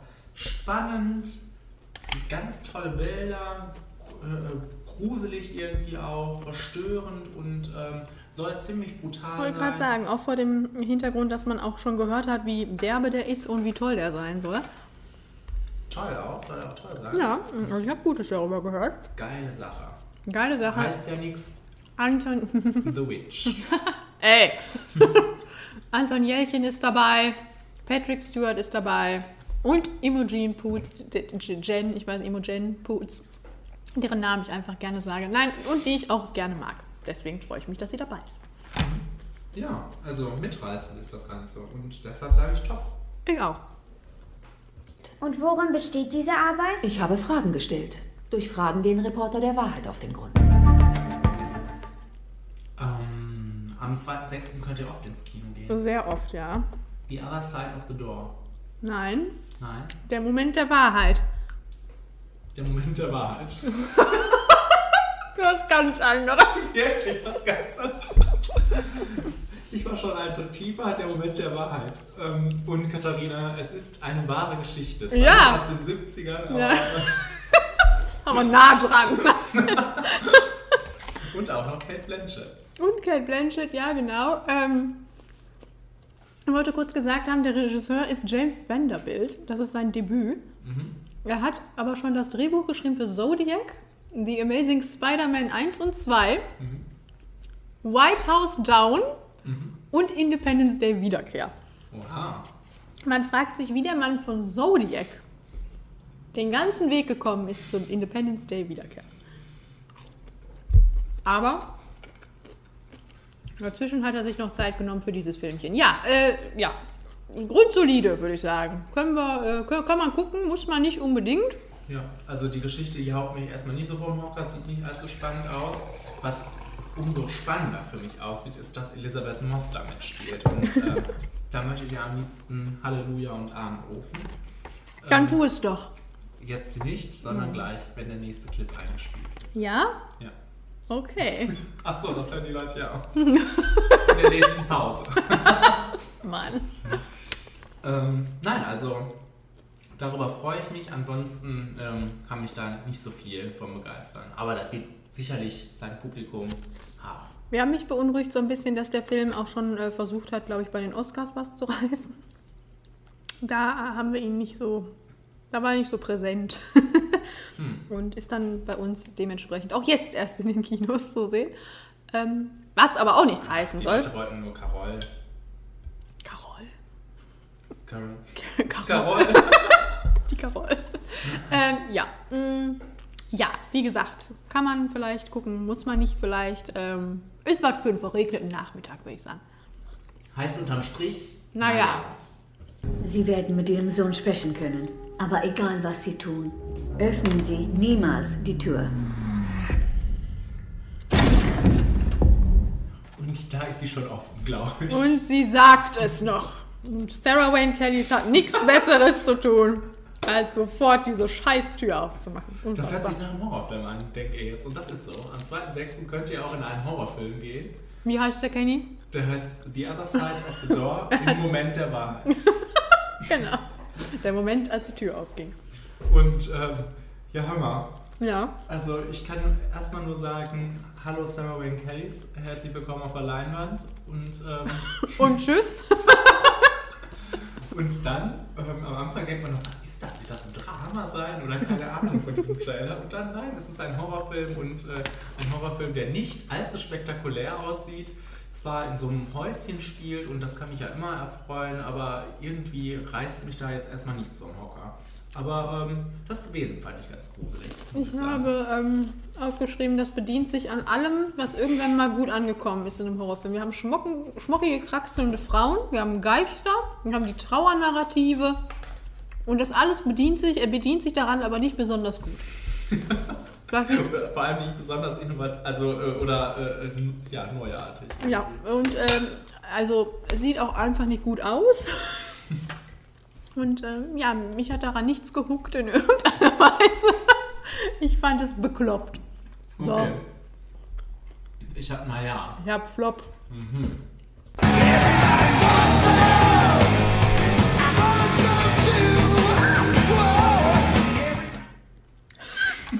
Hm. Das, was könnte das gewesen sein? Kommt auch am 2.6. Everybody wants some. Ausrufezeichen, Ausrufezeichen. Mhm. Mhm. Kennst du Wet Hot American Summer? Ist das das mit Paul Rudd? Ja. Nur Da- vom Hören. Daran erinnert mich das auf jeden Fall. Und äh, das finde ich erstmal nicht so gut. Ja, also. Ich finde auch das nicht gut. Muss ich mal ganz ehrlich sagen.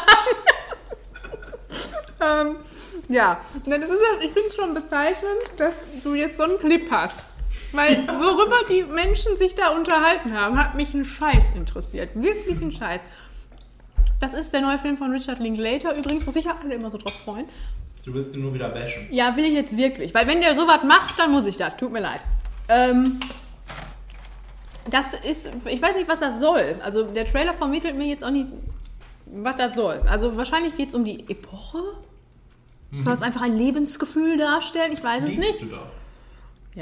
Die Epoche. Ja, ja. Aber dann sollten da auch Menschen rumrennen, die ähm, ein sinnvolles Gespräch führen. Nicht nur irgendwelche Leute, die da irgendwelche lovey-dovey Love Stories im Gange halten wollen und was mich nicht interessiert. Also, das, äh, also jetzt mal ganz frei von Wertung, objektiv gesagt, auf mich bezogen. ähm, das interessiert mich nicht. Also die haben sich unterhalten und ich habe gedacht, ja, tschüss. Würde ich niemals gucken. Also nach diesem Trailer nicht mehr. Also ich habe nur geschrieben, der Trailer ist sehr bla. Ja, wirklich bla. Ja. Und- Aber äh, es, es hat mich jetzt nicht so geärgert. Ach so, mich reizt doch etwas. Tyler. Tyler, Tyler Hötschlins Schnurrbart. Und das war's. Na dann ist der zweite Sechste ja irgendwie doch gerettet. Ich renne sofort rein. Jetzt, jetzt wo ich das gesehen habe. Vielleicht auch noch in den nächsten. Ach nee, doch, an den nächsten. Der kommt nämlich auch am 2.6. Natürlich. Der Sender braucht Reporter vor Ort in Afghanistan. Und ihr seid die einzigen unverheirateten, kinderlosen Mitarbeiter in der Redaktion. Kim, würdest du da mitmachen? Äh, beim Wein oder Reisen?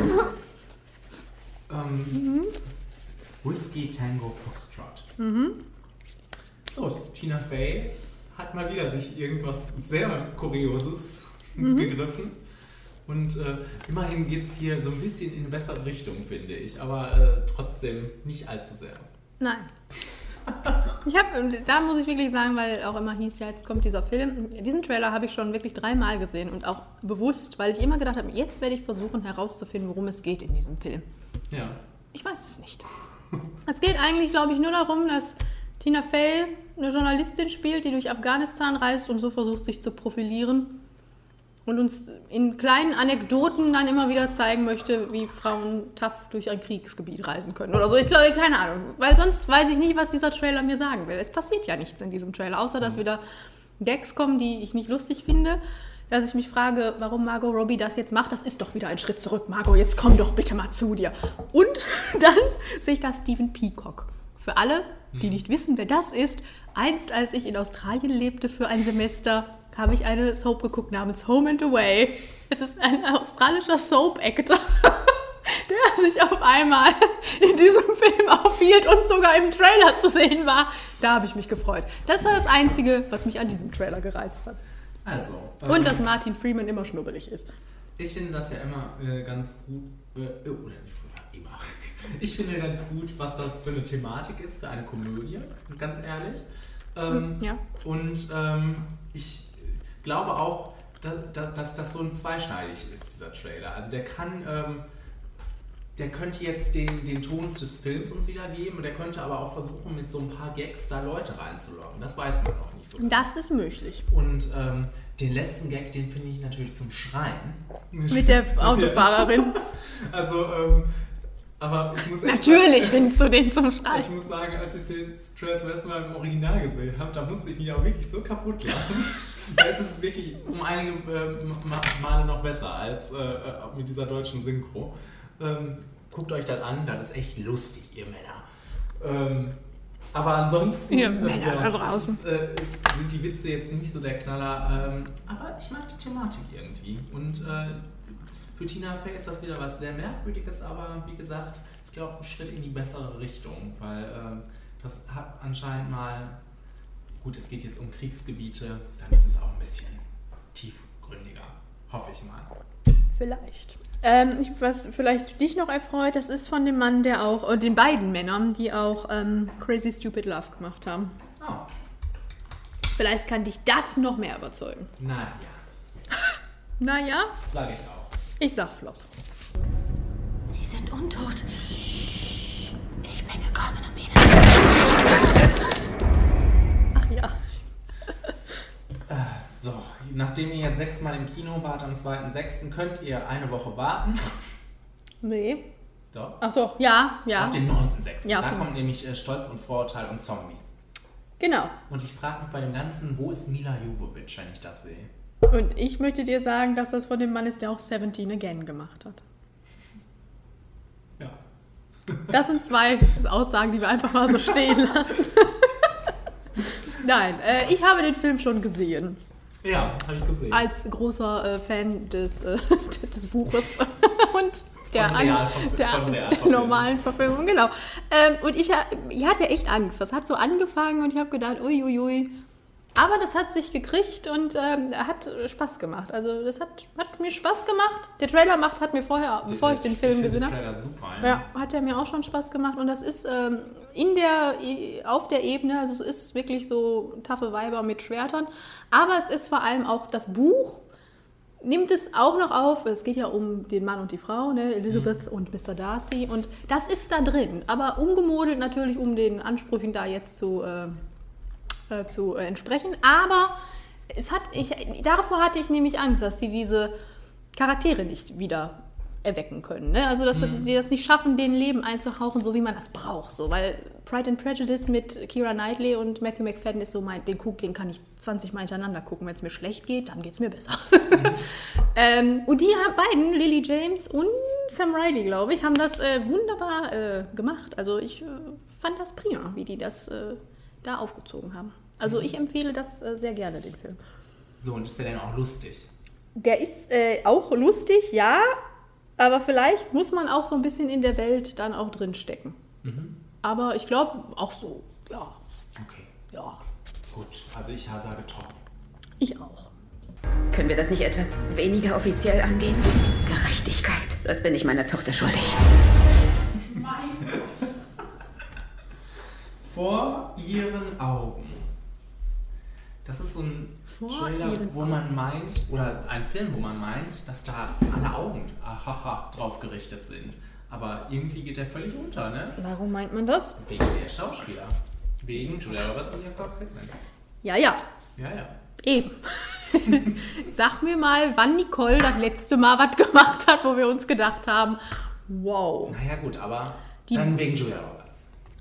Sag mir mal, wann Julia Roberts das letzte Mal. Nein, ähm, ich finde, ich finde Ju- Julia Roberts sowieso problematisch. Das ist immer so an der Grenze zu okay bis oh, oh, oh, oh, oh. Und hier sind wir, wie der Clip uns schon andeutet, sind wir arg an der Grenze zu oh, oh, oh, oh, oh. Also, nee. Ja, also ähm, man sieht dann auch äh, ziemlich schnell, warum das die Leute vielleicht nicht ganz so erfreut. Das sieht sehr, sehr konventionell aus, sehr ähm, übertrieben und ähm, weiß nicht, das, das hat, kein, hat keinen Moment, wo man so denkt, oh, dafür muss ich da jetzt mal reinrennen. Ne? Ja, 0815 bla bla bla. Larifari bla. Sorry, Chivotel. Habe ich geschrieben. Ja, ähm, ja, nee, da reizt mich gar nichts dran. Obwohl das von dem Mann gemacht ist, der auch Volcano geschrieben hat. Und Flight Plan. und die Tribute von Panem. und Captain Phillips. Aber nein, tut mir leid, ich fand das grau, grau, graues Licht, das würde ich auch nicht gucken. So. Also ich will es gucken. Nein, verbiete ich dir. Okay. Flop. Ich darf aber naja sagen. Nein. Okay, Flop. Im Namen des Vaters, des Sohnes und des Heiligen Geistes. Ähm,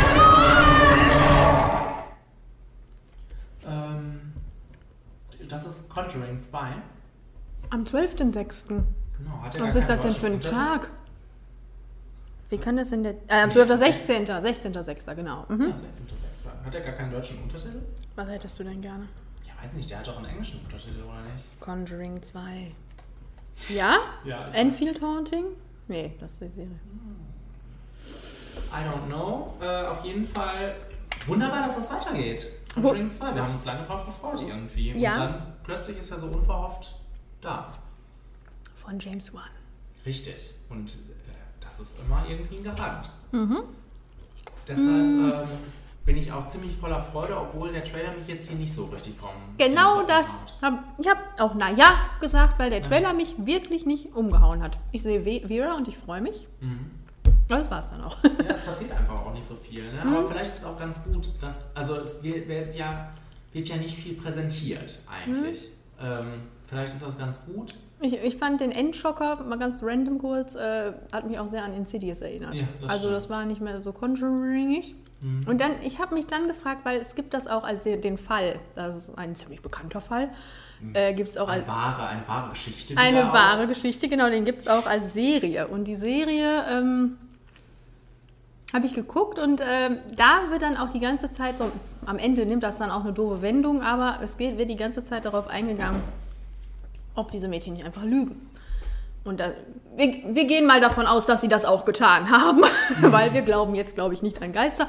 Ähm, aber ähm, das war ganz interessant, dann dieses, wie die Leute darauf abfahren, dass es vielleicht doch nicht gelogen ist und dann doch gelogen. Und bei dem Trailer hätte man vielleicht erstmal noch meinen können, vielleicht geht das sogar in die Richtung. Ne? Das wäre vielleicht auch, ich meine, natürlich, sie wollen die Geisterschiene bedienen, ne? aber vielleicht hätte es noch in eine andere Richtung gehen können. Dann hätte ich es, glaube ich, noch spannender gefunden, als, als es sich dann aufgelöst hat, dass es wieder das gespukt wird. Ich meine, das können auch Trau Traumsequenzen gewesen sein, vielleicht. Vielleicht erwartet uns da noch was anderes. Nein, ich glaube es nicht. Aber äh, hätte ich spannend gefunden. So fand ich den Trailer jetzt sehr so, so ein bisschen, 0815, ja genau, und dann noch ein paar Geister rein und bla. Wenn sie da vielleicht ein bisschen weniger gemacht hätten und das ein bisschen atmosphärischer gemacht hätten, dann wäre es vielleicht besser gewesen. Ja. So. Aber ich, ich freue mich trotzdem drauf. Wie gesagt, der erste war ja Bombe. Ja. Dem geben wir auch eine Chance. Mit einem verhaltenen Naja. Hm? Hier sitzt ein x-beliebiger Kerl an unserem Esstisch und... Seine Frau ist gerade gestorben. Hab etwas Mitgefühl. Das war auf jeden Fall sehr laut. Wie heute alles so ist bei uns. Demolition. Leben, äh, lieben und leben. Mhm. Das ist auch wieder so ein völliger schwachsinniger deutscher Untertitel. Mhm. Ähm, Jake Gyllenhaal. Woo. Und Ähm, von Jean-Marc Vallée. Äh, der, das Bias Club gemacht hat und Wild. ja, guck mal. Und ähm, auch Naomi Watts, wollte ich auch noch sagen. Ja, genau. Und ich muss ganz ehrlich sagen, ich habe, ähm, wo war der? In, auf welchem Festival war der Film? South, South by Southwest? Ich weiß nicht, auf jeden Fall war der auf irgendeinem Festival. Das erste Mal von gehört und habe gedacht, geil, ich freue mich da drauf, weil mir dann immer nur so präsentiert wurde, es ist mit Jack Gyllenhaal, yay! Ähm, es geht um Trauer und es geht darum, wie dieser Mann unkonventionell Trauer ähm, über, versucht zu überwinden. Und dass es keinen richtigen Weg gibt zu trauern, bla bla. Und das habe ich mir dann in meinem kleinen Kopf irgendwie schön spannender vorgestellt, als das, was dieser Trailer mir dann da irgendwie geboten hat. Ich war nicht darauf, ich habe gedacht, das geht in eine, wie sagt man, apa distanziertere, apathische, so, nee, also finsterere Ebene irgendwie. Und dann war das so ein Lovey-Dovey-Schnubbelfilm. Und da, da kann der Film jetzt nichts für, dass ich das erwartet habe. Aber ich war richtig enttäuscht von dem Trailer. Ich habe den jetzt zum ersten Mal gesehen Ach und habe gedacht, nee, das fand ich traurig. Also ich fand den Trailer prima. Ich fand den sehr schön, sehr, ich fand den lustig, charmant und ähm, mich hat das so ein bisschen an Nick Hornby erinnert, ne? About a Boy. Also ähm, mich konnte man damit äh, begeistern. Aber ich habe auch schon den Vorbehalt aufgeschrieben, dass es eventuell ganz schön kitschig werden könnte. Mhm. Aber ähm, erstmal war ich da ziemlich von begeistert. Ja, außerdem, ja, wie gesagt, Jake und Naomi, also da, das kann ich mir sehr gut und gerne angucken. Ich sperre mich dem jetzt auch nicht total. Da würde ich mitkommen. Okay. Also ich habe Top Ich habe, naja. tatsächlich. Äh, möchtest du auch? Ähm, ich mache erstmal Stopp hier. Ich habe einen Plan. Entweder wir gehen dabei drauf oder es wird die oberfette Poser-Story. Cool? Nein! Nein, ist gar nicht cool. Cool. Nein, ich sagte, ist nicht cool.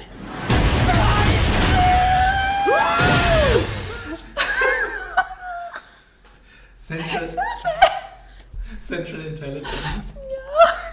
Das, ich muss dir ganz ehrlich sagen, den Gag fand ich wirklich lustig. Auch als ich den Trailer schon geguckt habe, habe ich gedacht, das ist echt witzig. Aber ähm, ja, Ich muss sagen, wo du das jetzt sagst, dass du das lustig fandest, ich habe den Trailer auch schon zum zweiten Mal jetzt gesehen. Im ersten Mal im Original und da konnte ich mich erinnern, dass ich den ganz gut fand, den Trailer damals. Jetzt habe ich gedacht, warum fandest du das gut? Aber das war doch ganz lustig, diese Stelle. Ja, ansonsten ähm, war da nicht viel, außer dass Dwayne Johnson da rumrennt. ja, obwohl ich sagen muss, ich habe mir das sch- schlimm vorge ich habe mir das wirklich schlimm vorgestellt und war dann positiv überrascht. Also da habe ich wirklich echt gelacht an der Stelle und den Rest fand ich ganz charmant. Ne? Also ich muss jetzt, ich fand, da war ein Gag, glaube ich, der auch wieder ordentlich, äh, wird da nicht wie- wieder irgendjemand überfahren oder überrollt oder knallt irgendwo gegen, keine Ahnung. Ähm, also das ist immer so ein Warnzeichen irgendwie Ja, ne, ja. für den ganzen Film. Aber ähm, alles andere fand ich, war ja dann dezenter und ähm, ich fand die beiden irgendwie süß zusammen. Also das hatte ja irgendwie, wie er so ein bisschen doof naiv gespielt hat und Kevin Hart auch mal ein bisschen erträglicher war jetzt als sonst in, in Trailern. Ähm, also Hast du das, was gegen Kevin Hart. nein, ich mag Kevin Hart ihn so gerne, nur in seinen Filmen nicht so. Aber äh, hier jetzt ging es. Und, Das äh, Melissa McCarthy-Phänomen. Genau, quasi. Und äh, ja, also da, das hat mir noch ein Naja jetzt abgerungen, ganz ehrlich. Mhm. Also, ich wollte noch einmal die Synchronstimme von The Rock ähm, irgendwie einfach mal ansprechen. Das habe ich hiermit getan. Positiv sagen- oder negativ? Einfach ansprechen. Ach so. Okay. So, das einzig Witzige ist die Paarung für mich an dem Ganzen. Ähm, also die beiden zusammen. Die Paar. Benny. Das ist kein Paarungsscherz, Leute. Wir haben doch, zusammen. haben doch gerade gesagt, das Schlimmste ist, dass jemand überfahren wird. ja. Ähm, also das Team an sich ist das als die witzige, die Teamzusammenstellung. Das Squad. Genau, ansonsten äh, ist da wirklich nicht viel lustig für mich und deshalb sage ich Flower. Echt? Ja. Nee, komm. Das ist jetzt nicht wie Melissa McCarthy. Aber sehr fast. Nee, das finde ich nicht. Also für mich. Kenny, heute legst du dich gewollt mit mir an. Okay. So. Naja. Loving can heal. Ich habe meinen Eltern sechs Monate versprochen und genau das habe ich ihnen gegeben. Aber das war bevor ich da war. Also wenn dieses Lied einsetzt, da habe ich ja fast schon Tränen in den Augen, ne, in diesem Trailer, muss ich ganz ehrlich sagen. Und das wissen die Leute, die den gemacht haben. äh, ja, ähm, hier. Ein ganzes halbes Jahr heißt er bei uns. Genau. Oder wie der Experte sagt, me before you. Oh. Der Experte. Der, die Expertin. Ja, 23.06. von Thea Sharrock. Ist eine Frau, Freunde. Und sie hat übrigens äh, die dritte Folge von The Holocron gemacht, Henry V. Mhm. Guckt euch das an, Freunde, war prima. Und Thea hat sich auch aufgeregt, dass es eine Schande ist, wie wenig Frauen Filme machen dürfen in Hollywood. Go Thea. Gut, was sagst du zum Trailer? Schön ist er. Also man kann das ja nicht anders sagen. Es gibt ja so eine Grenze bei mir, wenn es zu kitschig wird. Und das ist sehr, sehr kitschig, aber schön. Also das ist noch schön. Ja. Da habe ich Spaß dran. Da freue ich mich auch drauf. Ich finde die beiden richtig, richtig putzig. Und es wird euch freuen zu hören, dass in diesem Trailer auch Stephen Peacock zu sehen ist. Und das konnte ich wirklich nicht fassen. Und er hat sogar was gesagt. Ähm, ja, äh, das und Ich glaube, die Einzige, die das freut, bist, bist du. wenn wir das in Australien äh, ausstrahlen, dann freut das viele Leute. Okay, ja. Ähm, ja, äh, ja, ich freue mich darauf. Also ich äh, finde das auch super charmant. Ähm, das ist mal eine Schnurze, die nicht von Nicholas Sparks kommt. ne? Also dafür schon mal ein Wuhu. Und ähm, ja, der wird aber sicherlich nicht perfekt sein. Das wirst du auch wissen, oder? Da gehe ich von aus, ja. Nein! Kenny! Ja. Nee, also ansonsten. Ähm, Vielleicht ist er es doch. Denk mal drüber nach. Ähm, ich, ich renne da natürlich gerne rein, aber sage nur, naja. Ich sag top. Komm. Komm. Man lebt nur einmal.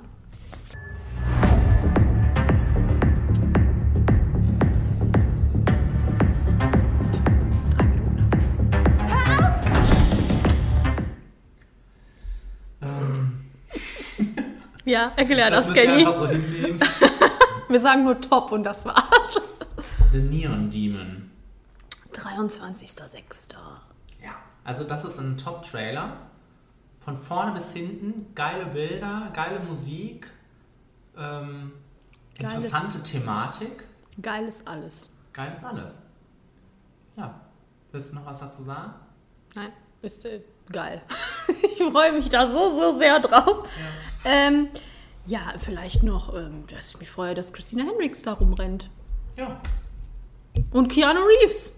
Ja. Der auch so ein bisschen wirkt, als wäre er gerade von Knock Knock kurz eben rübergekommen, um die Rolle kurz weiterzuspielen und dann wieder Ach. zu gehen. Der Eli hat dir mal kurz Aus. Auslauf gegeben. ja, nein, ich sage noch gerne immer wieder, dass es der neue Film von Nicholas Winding Refn ist. Der anscheinend ein guter Freund von Eli Roth ist. Jetzt, ihr habt es zuerst gehört. äh, ja, aber wer nicht? Wer Ja. nicht? Gut, du liebst es, glaube ich, auch diesen Namen zu sagen. Ich kann mir den nie merken, sag mir den nochmal. Nicholas Winding Refn? Nicholas Winding Refn? Sag's nochmal. Okay, wenn ich hier auf Stopp gedrückt habe. Dann musst du auch erstmal Halleluja schreien. Mach ich doch schon. Du musst gut sein. Ich bin der Beste. Komm her und klau mir die Brieftasche. Ist noch da. Aber das Geld ist weg. Gib her. Hm. Oh. Ja, Bastille Day. Ja, kommt am 23.06. Ja. Ihr, Idris Elba will anscheinend irgendwie mit aller Macht in die James Bond-Rolle. Denke ich mir, wenn ich mir das angucke. Und ähm, soll ja auch mal machen, der Gute. Ist, ist völlig, völlig okay. Ja. Äh, Im Gegensatz zu dem Trailer, der mehr als äh, durchschnittlich ist, finde ich. Also ich muss dir ganz ehrlich sagen, ich habe den geguckt. Du willst dich schon wieder mit mir anlehnen, ich sehe das in deinen Augen. Äh, ich habe den geguckt und habe so gedacht, ach komm, naja, mit Sternchen hatten wir letztes Mal auch schon. Dann habe ich den nochmal geguckt und habe gedacht, ich finde den geil, tut mir leid. Also das ist für mich ein Top. Das ist, äh, ich finde die Action dynamisch spannend. Das Mhm. ist, hat so einen realistischen Look. Das hat Idris Elba und Idri Idris Elbas Synchronstimme, die wir auch mal kurz erwähnen möchten, wie du das so gerne Ja. machst. die ja auch so ist. Ähm, das ist äh, charmant gewesen mit den beiden, mit Richard Madden. Ich fand, die machten, äh, haben ein gutes Team abgegeben. Äh, Es ist auch mal erfreulich zu sehen, dass Richard Madden nicht nur äh, als äh, Prince Charming herumläuft. Und keinen Fußfetisch hat. Genau. Ja, vielleicht doch. Mal gucken, was da noch ist mit dem Idris. Äh, ich fand den prima. Der Plot wirkt solide. Elba ist Bombe. Alles charmant. Kann man bestimmt super gucken. Ich fand, ich fand das ich fand das, äh, prima. Prima Trailer. Ja, ich will nur noch mal die solide Action hervorheben, hast du ja auch schon gemacht. Aber ansonsten 0815. Mehr nicht. Top! Naja. Top! Wir verkünden den Beginn der diesjährigen Purge, der Säuberung. Sobald die Sirene öffnet, sind sämtliche Verbrechen einschließlich Mord für zwölf Stunden erlaubt. The Purge Election Year. Hm. Kommt am 30.06. und äh, ist der dritte Teil mittlerweile von äh, unserer lieben Slasher-Reihe. Nee, Slasher-Reihe. Unserer lieben Slasher-Reihe. Kenny. Also ich habe so, ich hab so eine ähm, zwiespältige äh, Beziehung mit The Purge, weil der erste Film nun mal ja wirklich grottig war. Richtig beschissen war. Und äh, ich liebe aber dieses Konzept von The Purge. Kenny, du saßt im ersten Film, ich sehe dich da noch sitzen, saßt du auf der Couch und hast die ganze Zeit, während alle schon so eingeschlafen sind, weil der Film so langweilig war, saßt du die ganze Zeit da und hast gesagt, aber ich verstehe nicht, warum die das machen. Guck mal. Ja. Die ganze Zeit. Ja, das heißt ja nicht, dass der zweite und der dritte Teil scheiße sind. Also ich äh, finde auch wieder diesen Trailer, ich fand den Trailer zum zweiten Teil gut. Ich finde auch diesen Trailer super, weil äh, ich liebe das Konzept von äh, The Purge. Äh, das birgt so viel Potenzial und irgendwie werden ja nach jedem Film auch die Karten eigentlich neu gemischt. Es kann äh, neu los, losgehen und äh, birgt nun mal gutes Horrorfilmpotenzial. Ich finde das super. Ich äh, habe bei dem Trailer jetzt auch äh, gesagt, das ist das erste Mal, dass ich das Gefühl habe, dass es einen Plot hat. also, Ja. also Leute, die eine Mission haben, außer nicht umgebracht zu werden und umgebracht zu werden. Ich meine, okay, die wollen auch nicht umgebracht werden, aber wir haben ja noch diese Election-Year-Narrative da drumrum. ähm, und das hatte sogar so ein bisschen äh, 24-Flair. Äh, mit Frank Grillo an meiner Seite würde ich mich natürlich auch sehr sicher fühlen.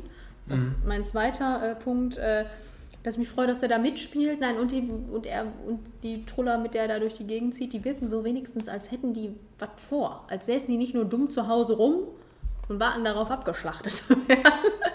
da war irgendwie mehr Dynamik drin in dem Trailer auch und irgendwie. Also ich fand das jetzt ansprechender als die Male zuvor.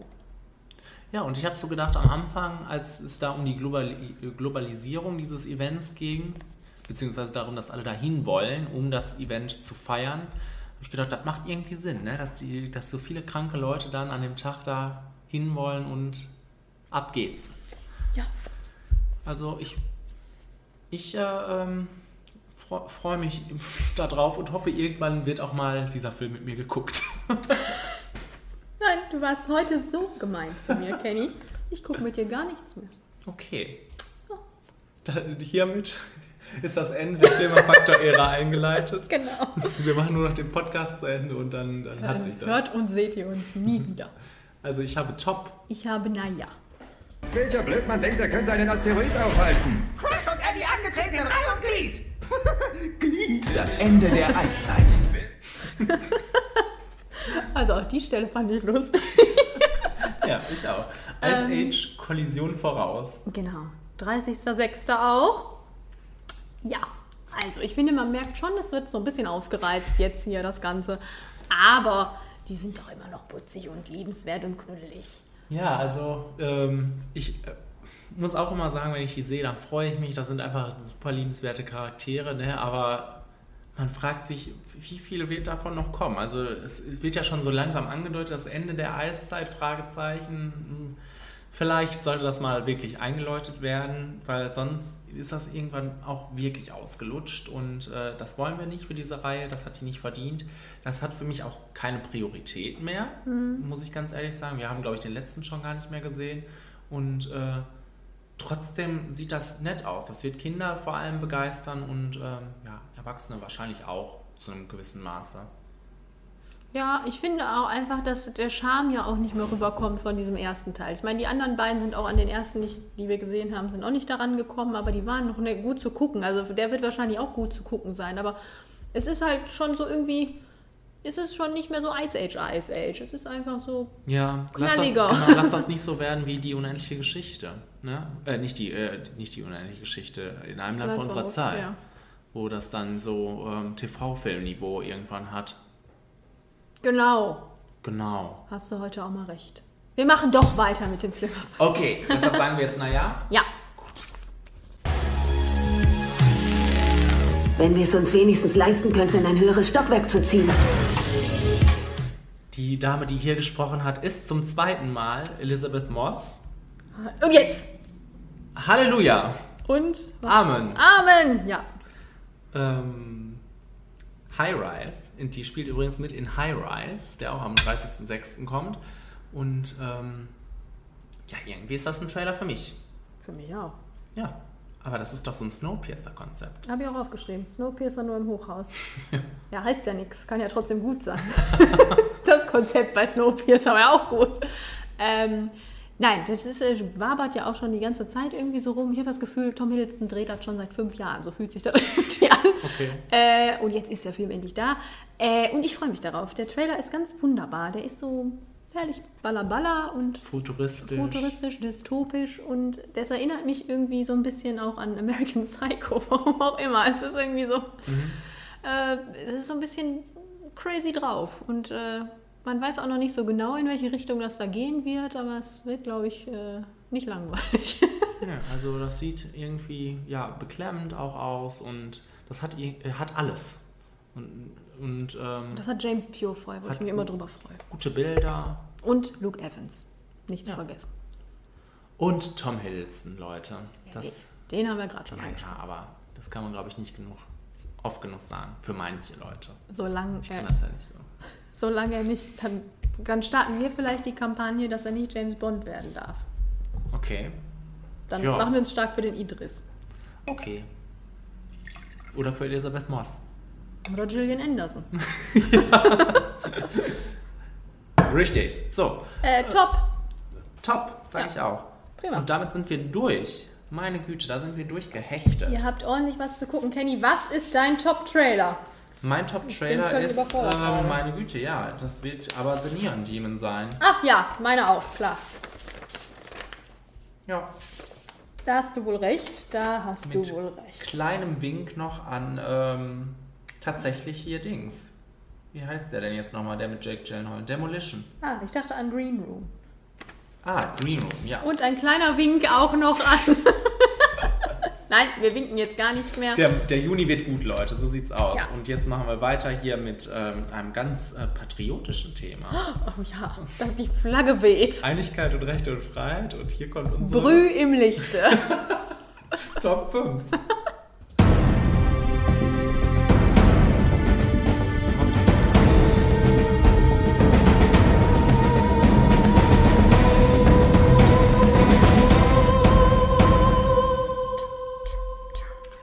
Deutsche Filme ist das Thema unserer Top 5 für diesen Monat. Mhm. Und das kann ich nicht so vom Hocker hauen, richtig? Ja. Ist es jetzt schlimm, dass ich das so offen trage? Nein, das habe ich ja letztes Mal schon nicht so verkündet. Ähm, nö, ich habe auch, hab auch geschummelt ein bisschen, aber ähm, mhm. ist mir egal. Also ich hatte tatsächlich einige, einige, einige und habe dann auch einige rausschmeißen müssen und äh, bin mit einer wirklich zufriedenstellenden Top 5 für mich äh, hier rausgegangen. Ich musste zwei rausschmeißen. Das ich hatte, glaube ich, 14. Kenny, die würden unter normalen Umständen in keiner Top 5 sich irgendwo aufhalten. Weiß ich nicht. okay, geh nochmal in dich. Wir reden darüber. ähm, gut.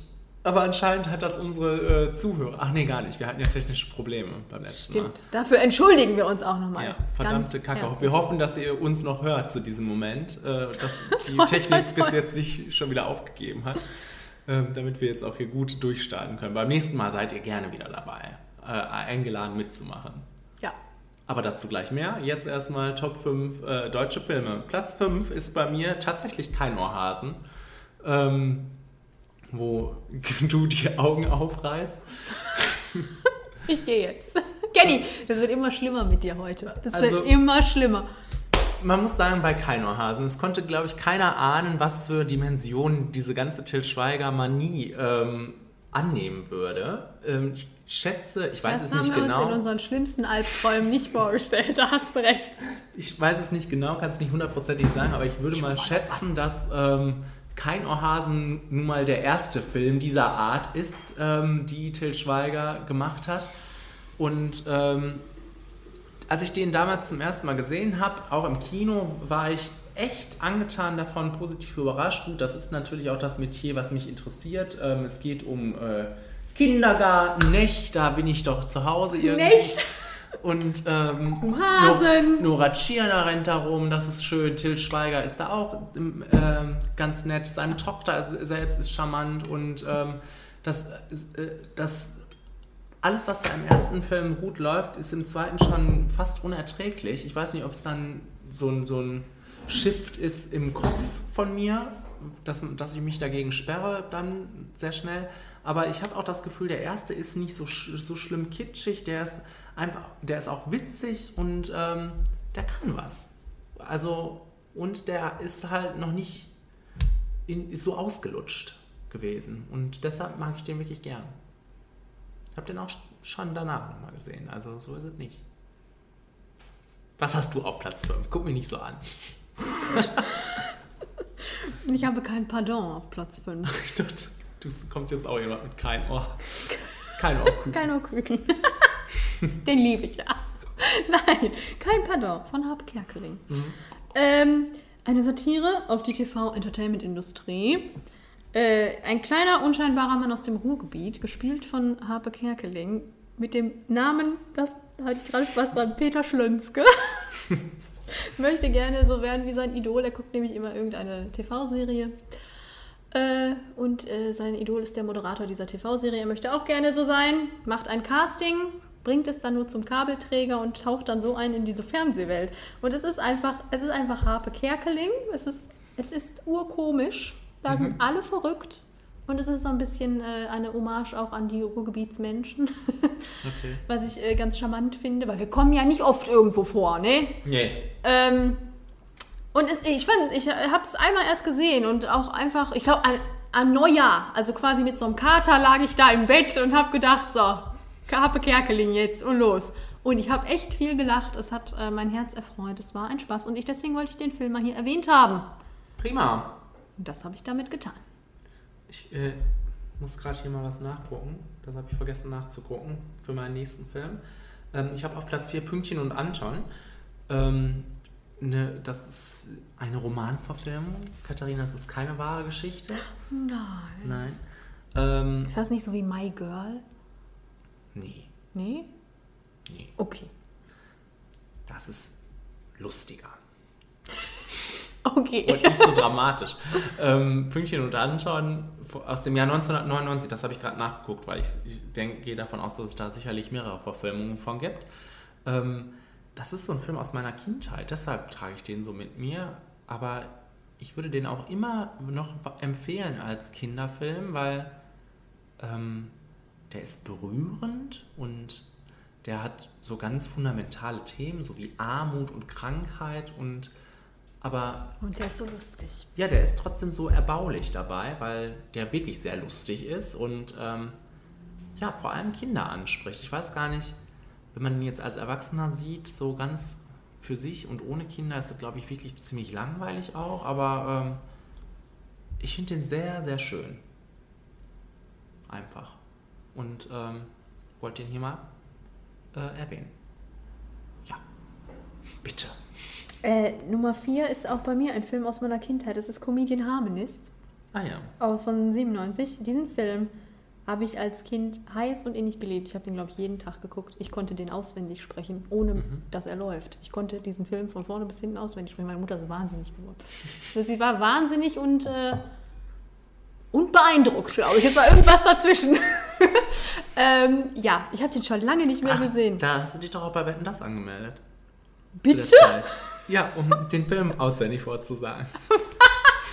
Was streust du hier für Gerüchte, Kay?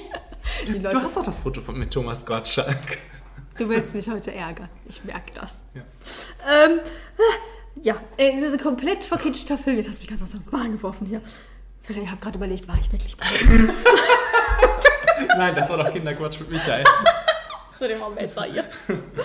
äh, nein, es ist ein komplett verkitschter Film, glaube ich. Also total Klischee und alles auch bestimmt nicht so historisch äh, korrekt, aber trotzdem einfach mitreißend. Äh, die Geschichte ist ja auch spannend. Von, ich mag die Musik von den Kerlen auch gern, von dieser kleinen A Cappella-Truppe. Dann natürlich haben wir Nazis, das ist auch immer spannend. Und äh, das hat einfach einen Bombencast. Ulrich Nöthen spielt da mit, Ben Becker spielt da mit, Merit Becker spielt da mit, Heino Ferch, Max Tiedorf, Kai Wiesinger, Katja Riemann und Otto Sander und Heinrich Schafmeister. Und ich, äh, das sind auch deutsche Schauspieler, die ich heute noch sehr gerne mag. Auch wenn sie oft in Mist mitspielen, aber ich mag sie gerne. Ähm, ja, wie gesagt, den habe ich tausendmal gesehen und äh, wahrscheinlich liebe ich ihn auch immer noch. Ich habe ihn schon lange nicht mehr gesehen. Wie schön. Wird Zeit. Ähm, ich habe auf Platz 3, dass wir dich vielleicht erfreuen, eine wahre Geschichte wieder mal. Das Experiment ähm, ist so gut, dass die Amerikaner ihn ähm, schon gerebootet haben, geremaked haben. Adrian Brody losgeschickt haben. Genau, und ähm, ja, das ist einfach eine packende, faszinierende Geschichte. Also ich glaube, das lebt einfach davon, dass es eine wahre Geschichte ist, weil das ist ja total faszinierend, was da passiert in diesem Film. Ähm, dann ist das packend inszeniert und ähm, insgesamt einfach super spannend. Tolle, ähm, tolle Darstellungen und ähm, ja, ein guter Thriller. Und das aus Deutschland. Ja. Das ist echt. Also, ich glaube, Thriller können wir nicht so gut und das konnten wir gut. Was können wir gut? Schubidubidu. Schubidubidu. Können wir das gut? Das können wir, ja. Ja. Kein Ohrhasen? Ja. Habe ich dir doch gerade gesagt. Ja, und sonst? Ähm, ja, ich habe vieles rausgeschmissen. Knocking on Heaven's Door finde ich super. Ja, das ist ja jetzt nicht wirklich Schubidubidubi. Doch, finde ich schon. Ach, nee. Nicht so Schubidubidubi wie kein Hasen. Nein. Aber so ist es. Denk, denk doch mal nach, Kenny. Okay, okay, okay. Ähm, so. Kein Schubidubidubidu auf Platz 3 bei mir. Äh, die Fälscher ist ein Oscar-Gewinner für Österreich, denn es ist eine deutsch-österreichische Co-Produktion. Aha. Ähm, ich habe den einmal gesehen in meinem Leben und ich weiß noch, dass ich da, und da hatte ich auch schon so eine Abneigung gegen deutsche Filme.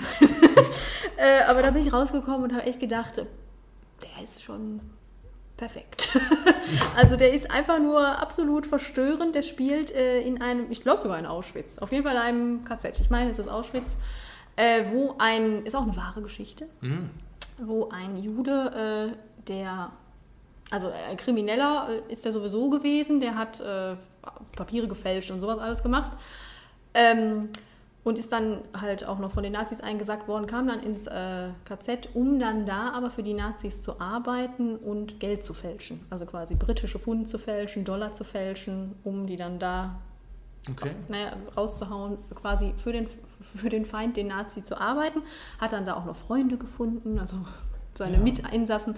Ähm, und die mussten dann für die Nazis arbeiten und die quasi dabei unterstützen, dass der Krieg vorangeht. Und natürlich geht es dann um diesen Konflikt, den inneren Konflikt, den die haben. Es geht äh, um den Konflikt, den die natürlich mit diesen äh, Wärtern haben. Da sind dann Wärter bei, die natürlich äh, die verprügeln und töten und sonstiges. Und dann gibt es aber auch einen Wärter, der so, so ein Kumpeltyp ist und äh, das ist dann auch irgendwie Gespielt alles von Brad Pitt. von August Diehl. ähm, Äh, das ist dann alles sehr verstörend und äh, wahrscheinlich auch ein bisschen überspitzt natürlich, weil es ein Film ist, aber so an sich als Materie auch schon mal eine andere Seite des KZs. Also ich wusste nicht, was die da alles getrieben haben und dass sowas auch dabei Eine war. schöne, die schöne Seite des KZ. Das habe ich nicht gesagt. ähm, ja, ich fand den total verstörend und ergreifend und äh, der hat mich echt emotional fertig gemacht. Ja. So sieht's aus. Okay, ich habe jetzt wieder Schubidu. Sehr gut. Aber Schubidu ist nicht immer sch schlecht, sondern das war ist tiefgründiges Schubidu Sommersturm. Ähm, auf den habe ich schon so viel Lob hier kommen lassen, dass äh, Hier? ja, Ja? zumindest irgendwann mal. Dann hol sehr, es sehr jetzt eindringlich. noch mal Ich hol's noch mal, ich hol's noch mal raus aus Ja. der Lobeskiste und ähm, das ist so ein Film, den, den verbinde ich einfach auch mit meiner Jugend und ähm, Hallo Anna, wie oft haben wir diesen Film zusammen geguckt? Da fühle ich mich sehr heimisch, wenn ich den gucke. Ähm, und der, ja, der behandelt halt dieses Thema Coming Out und ähm, Homosexualität sehr locker, witzig teilweise, aber auch sehr echt, sehr ernst und ähm, ja, nimmt, nimmt die Thematik ernst und ist dabei aber trotzdem nicht langweilig oder was, sondern äh, Langweilig oder was? Das ist ja jetzt auch nicht so ein Schubidubi-Film, Kenny. ich glaube, wir haben da andere. Ja, das ist ja jetzt Maßstäbe. kein Film, der nur von Schubidubi lebt. Der hat ja schon. Ja, es ist ja in erster Linie eine Komödie. Ah, das ist deine Definition von Schubidubi. Ja. Ach so. Ach so. Ich dachte, Schubidubi ist mehr so ohne Inhalt und wir lachen viel. Also. oder singen viel oder so. Das ist die Das können die Highschool-Musical. Deutschen richtig gut. Wir sind ein Volk der Lacher. Ja, der Karnevalisten. Hm. Und deshalb lieben wir Sommersturm. Schubidu. Also, äh, und äh, wir lieben vor allem, oder ich liebe in diesem Fall vor allem Robert Stadlober und Kostja Ullmann. Ich liebe einfach Robert Stadlobers Stimme, habe ich festgestellt. Kann der, Ja. Macht der sowas? Macht der mal so Ja, Hörbücher und macht so? er. Kannst du mir mal eins schenken zu Weihnachten? Okay, ich weiß Bescheid. Aber auch Kostja Ullmann, ja. Ja, Äh, den der, mag ich Den gerne. Heimvater. Den mag ich sehr gerne. Vor allem bei Bibi und Tina. und Smaragdgrün. Okay. Nein, ich mag ihn wirklich gerne. Ja. Ja. Ähm, Bibi und Tina und Smartgrün ist doch jetzt auch nichts Schlechtes. Bibi und Tina schon. Ja.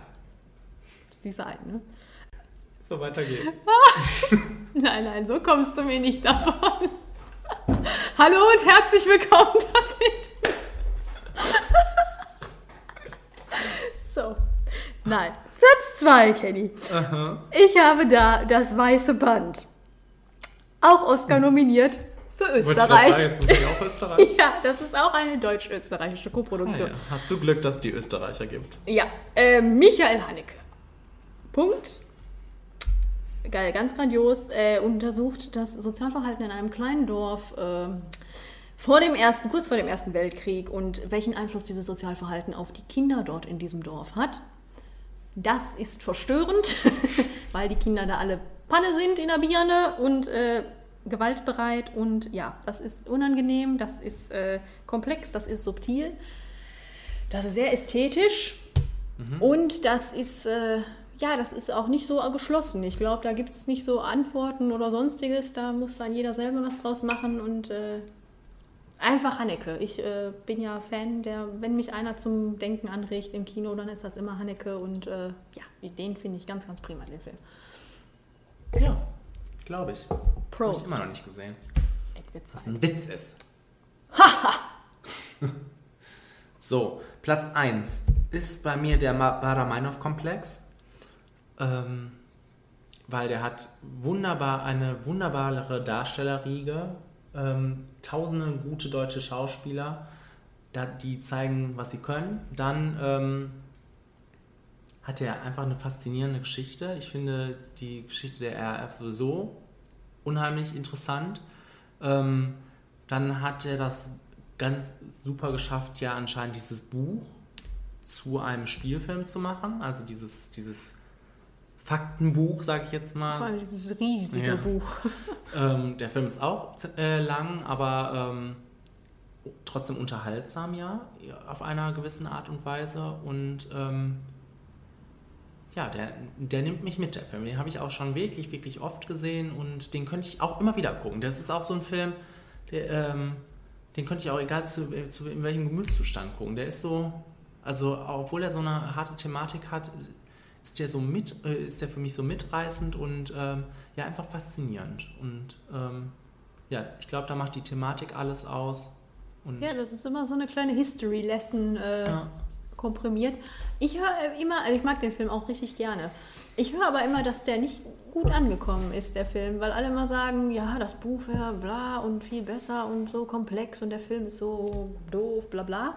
Aber ah. ich kann das nicht nachvollziehen, weil ich glaube, man kann auch davon ausgehen, dass nicht jeder dieses Buch gelesen hat. Ich habe das auch noch nicht mal ganz durch. Ich habe die Hälfte davon gelesen. Mhm, ja, ich auch. Ähm, Weniger.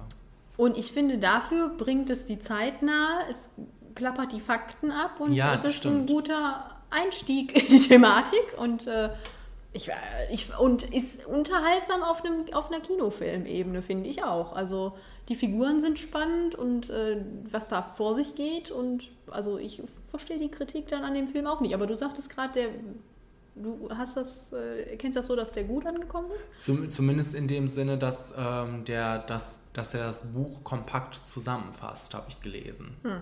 Und klar, aber wenn man Bücherliebhaber kennt, ne, dann gibt es da wahrscheinlich immer was zu meckern, was fehlt.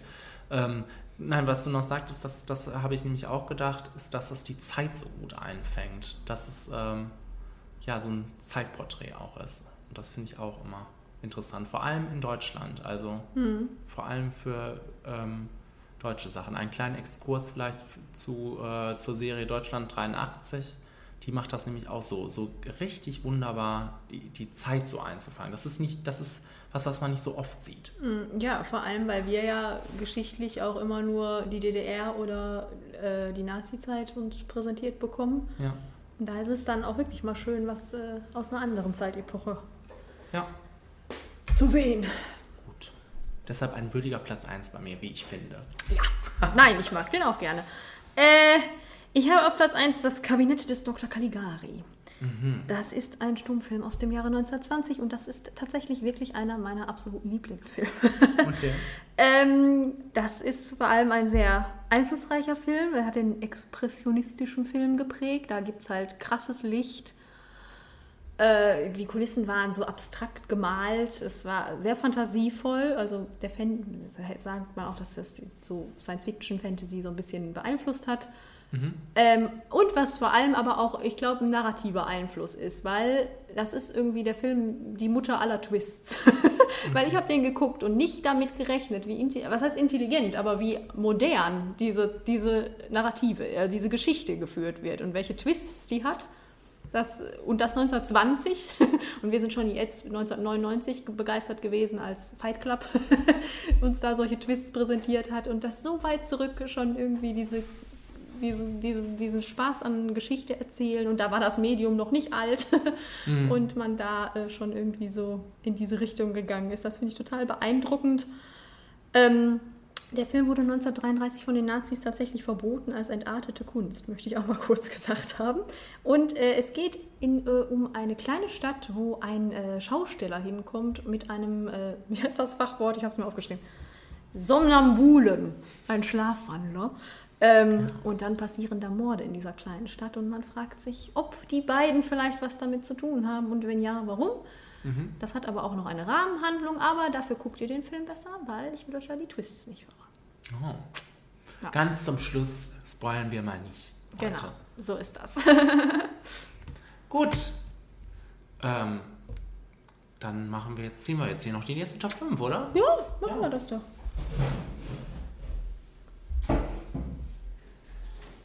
Moment. ich bin dran. Ja, zieh was Gutes, Kenny. Zück den Stift. Wir hoffen auf viele Einsendungen zum Thema Top 5 Bösewichte. Bösewichte. Also ja. seit heute wisst ihr, Apokalyp Ap Apokalypto. Apokalypse ist schon mal nicht da drauf. Bei uns jetzt. Ja. Generell. Bei euch gerne. Nein, nein. Top 5 Apocalypse. das sieht ganz aus hier. Zur. Zeit, dass wir endlich hier. Ja, wir, wir sind jetzt am Ende angelangt. Ich kann nicht mehr. Äh, machen kurz noch einmal Werbung für uns. Ähm, wir sind vom Flimmerfaktor-Team. Uns gibt es auf Facebook, auf Twitter, auf Instagram. Da heißen wir überall Flimmerfaktor. Auf YouTube gibt YouTube gibt's uns. Da gibt es uns auch, da gibt es uns sogar wöchentlich in der Flimmerstube. Das ist ein ähm, Magazin über das mh, heutige, nicht heutige, sondern das Aktuelle. aktuelle Film- und äh, Seriengeschehen. Alles das, was flimmert, wird dort äh, verarbeitet, kompakt in 20 Minuten für euch präsentiert. Und ähm, ja, ansonsten Könnt ihr unsere äh, Kritiken da auch sehen zum Teil. Jeden Monat gibt's eine. Genau. Wir freuen uns über Einsendungen von euch, egal auch, äh, ob ihr jetzt auch was zur Top 5 sagen wollt oder generell irgendwas anderes. Das wird alles verwertet und ähm, fürs, äh, in der nächsten Teamsitzung hier verwurstet. Verwurstet, genau. Ja. Ja, dann haben wir doch alles gesagt. Also ran an die Tasten und ähm, ja, vor allem bis zum nächsten Mal. Ja. Tschüss, Kenny. Tschüss, auf Wiedersehen. Tschüss. Tschüss, liebe Hörer.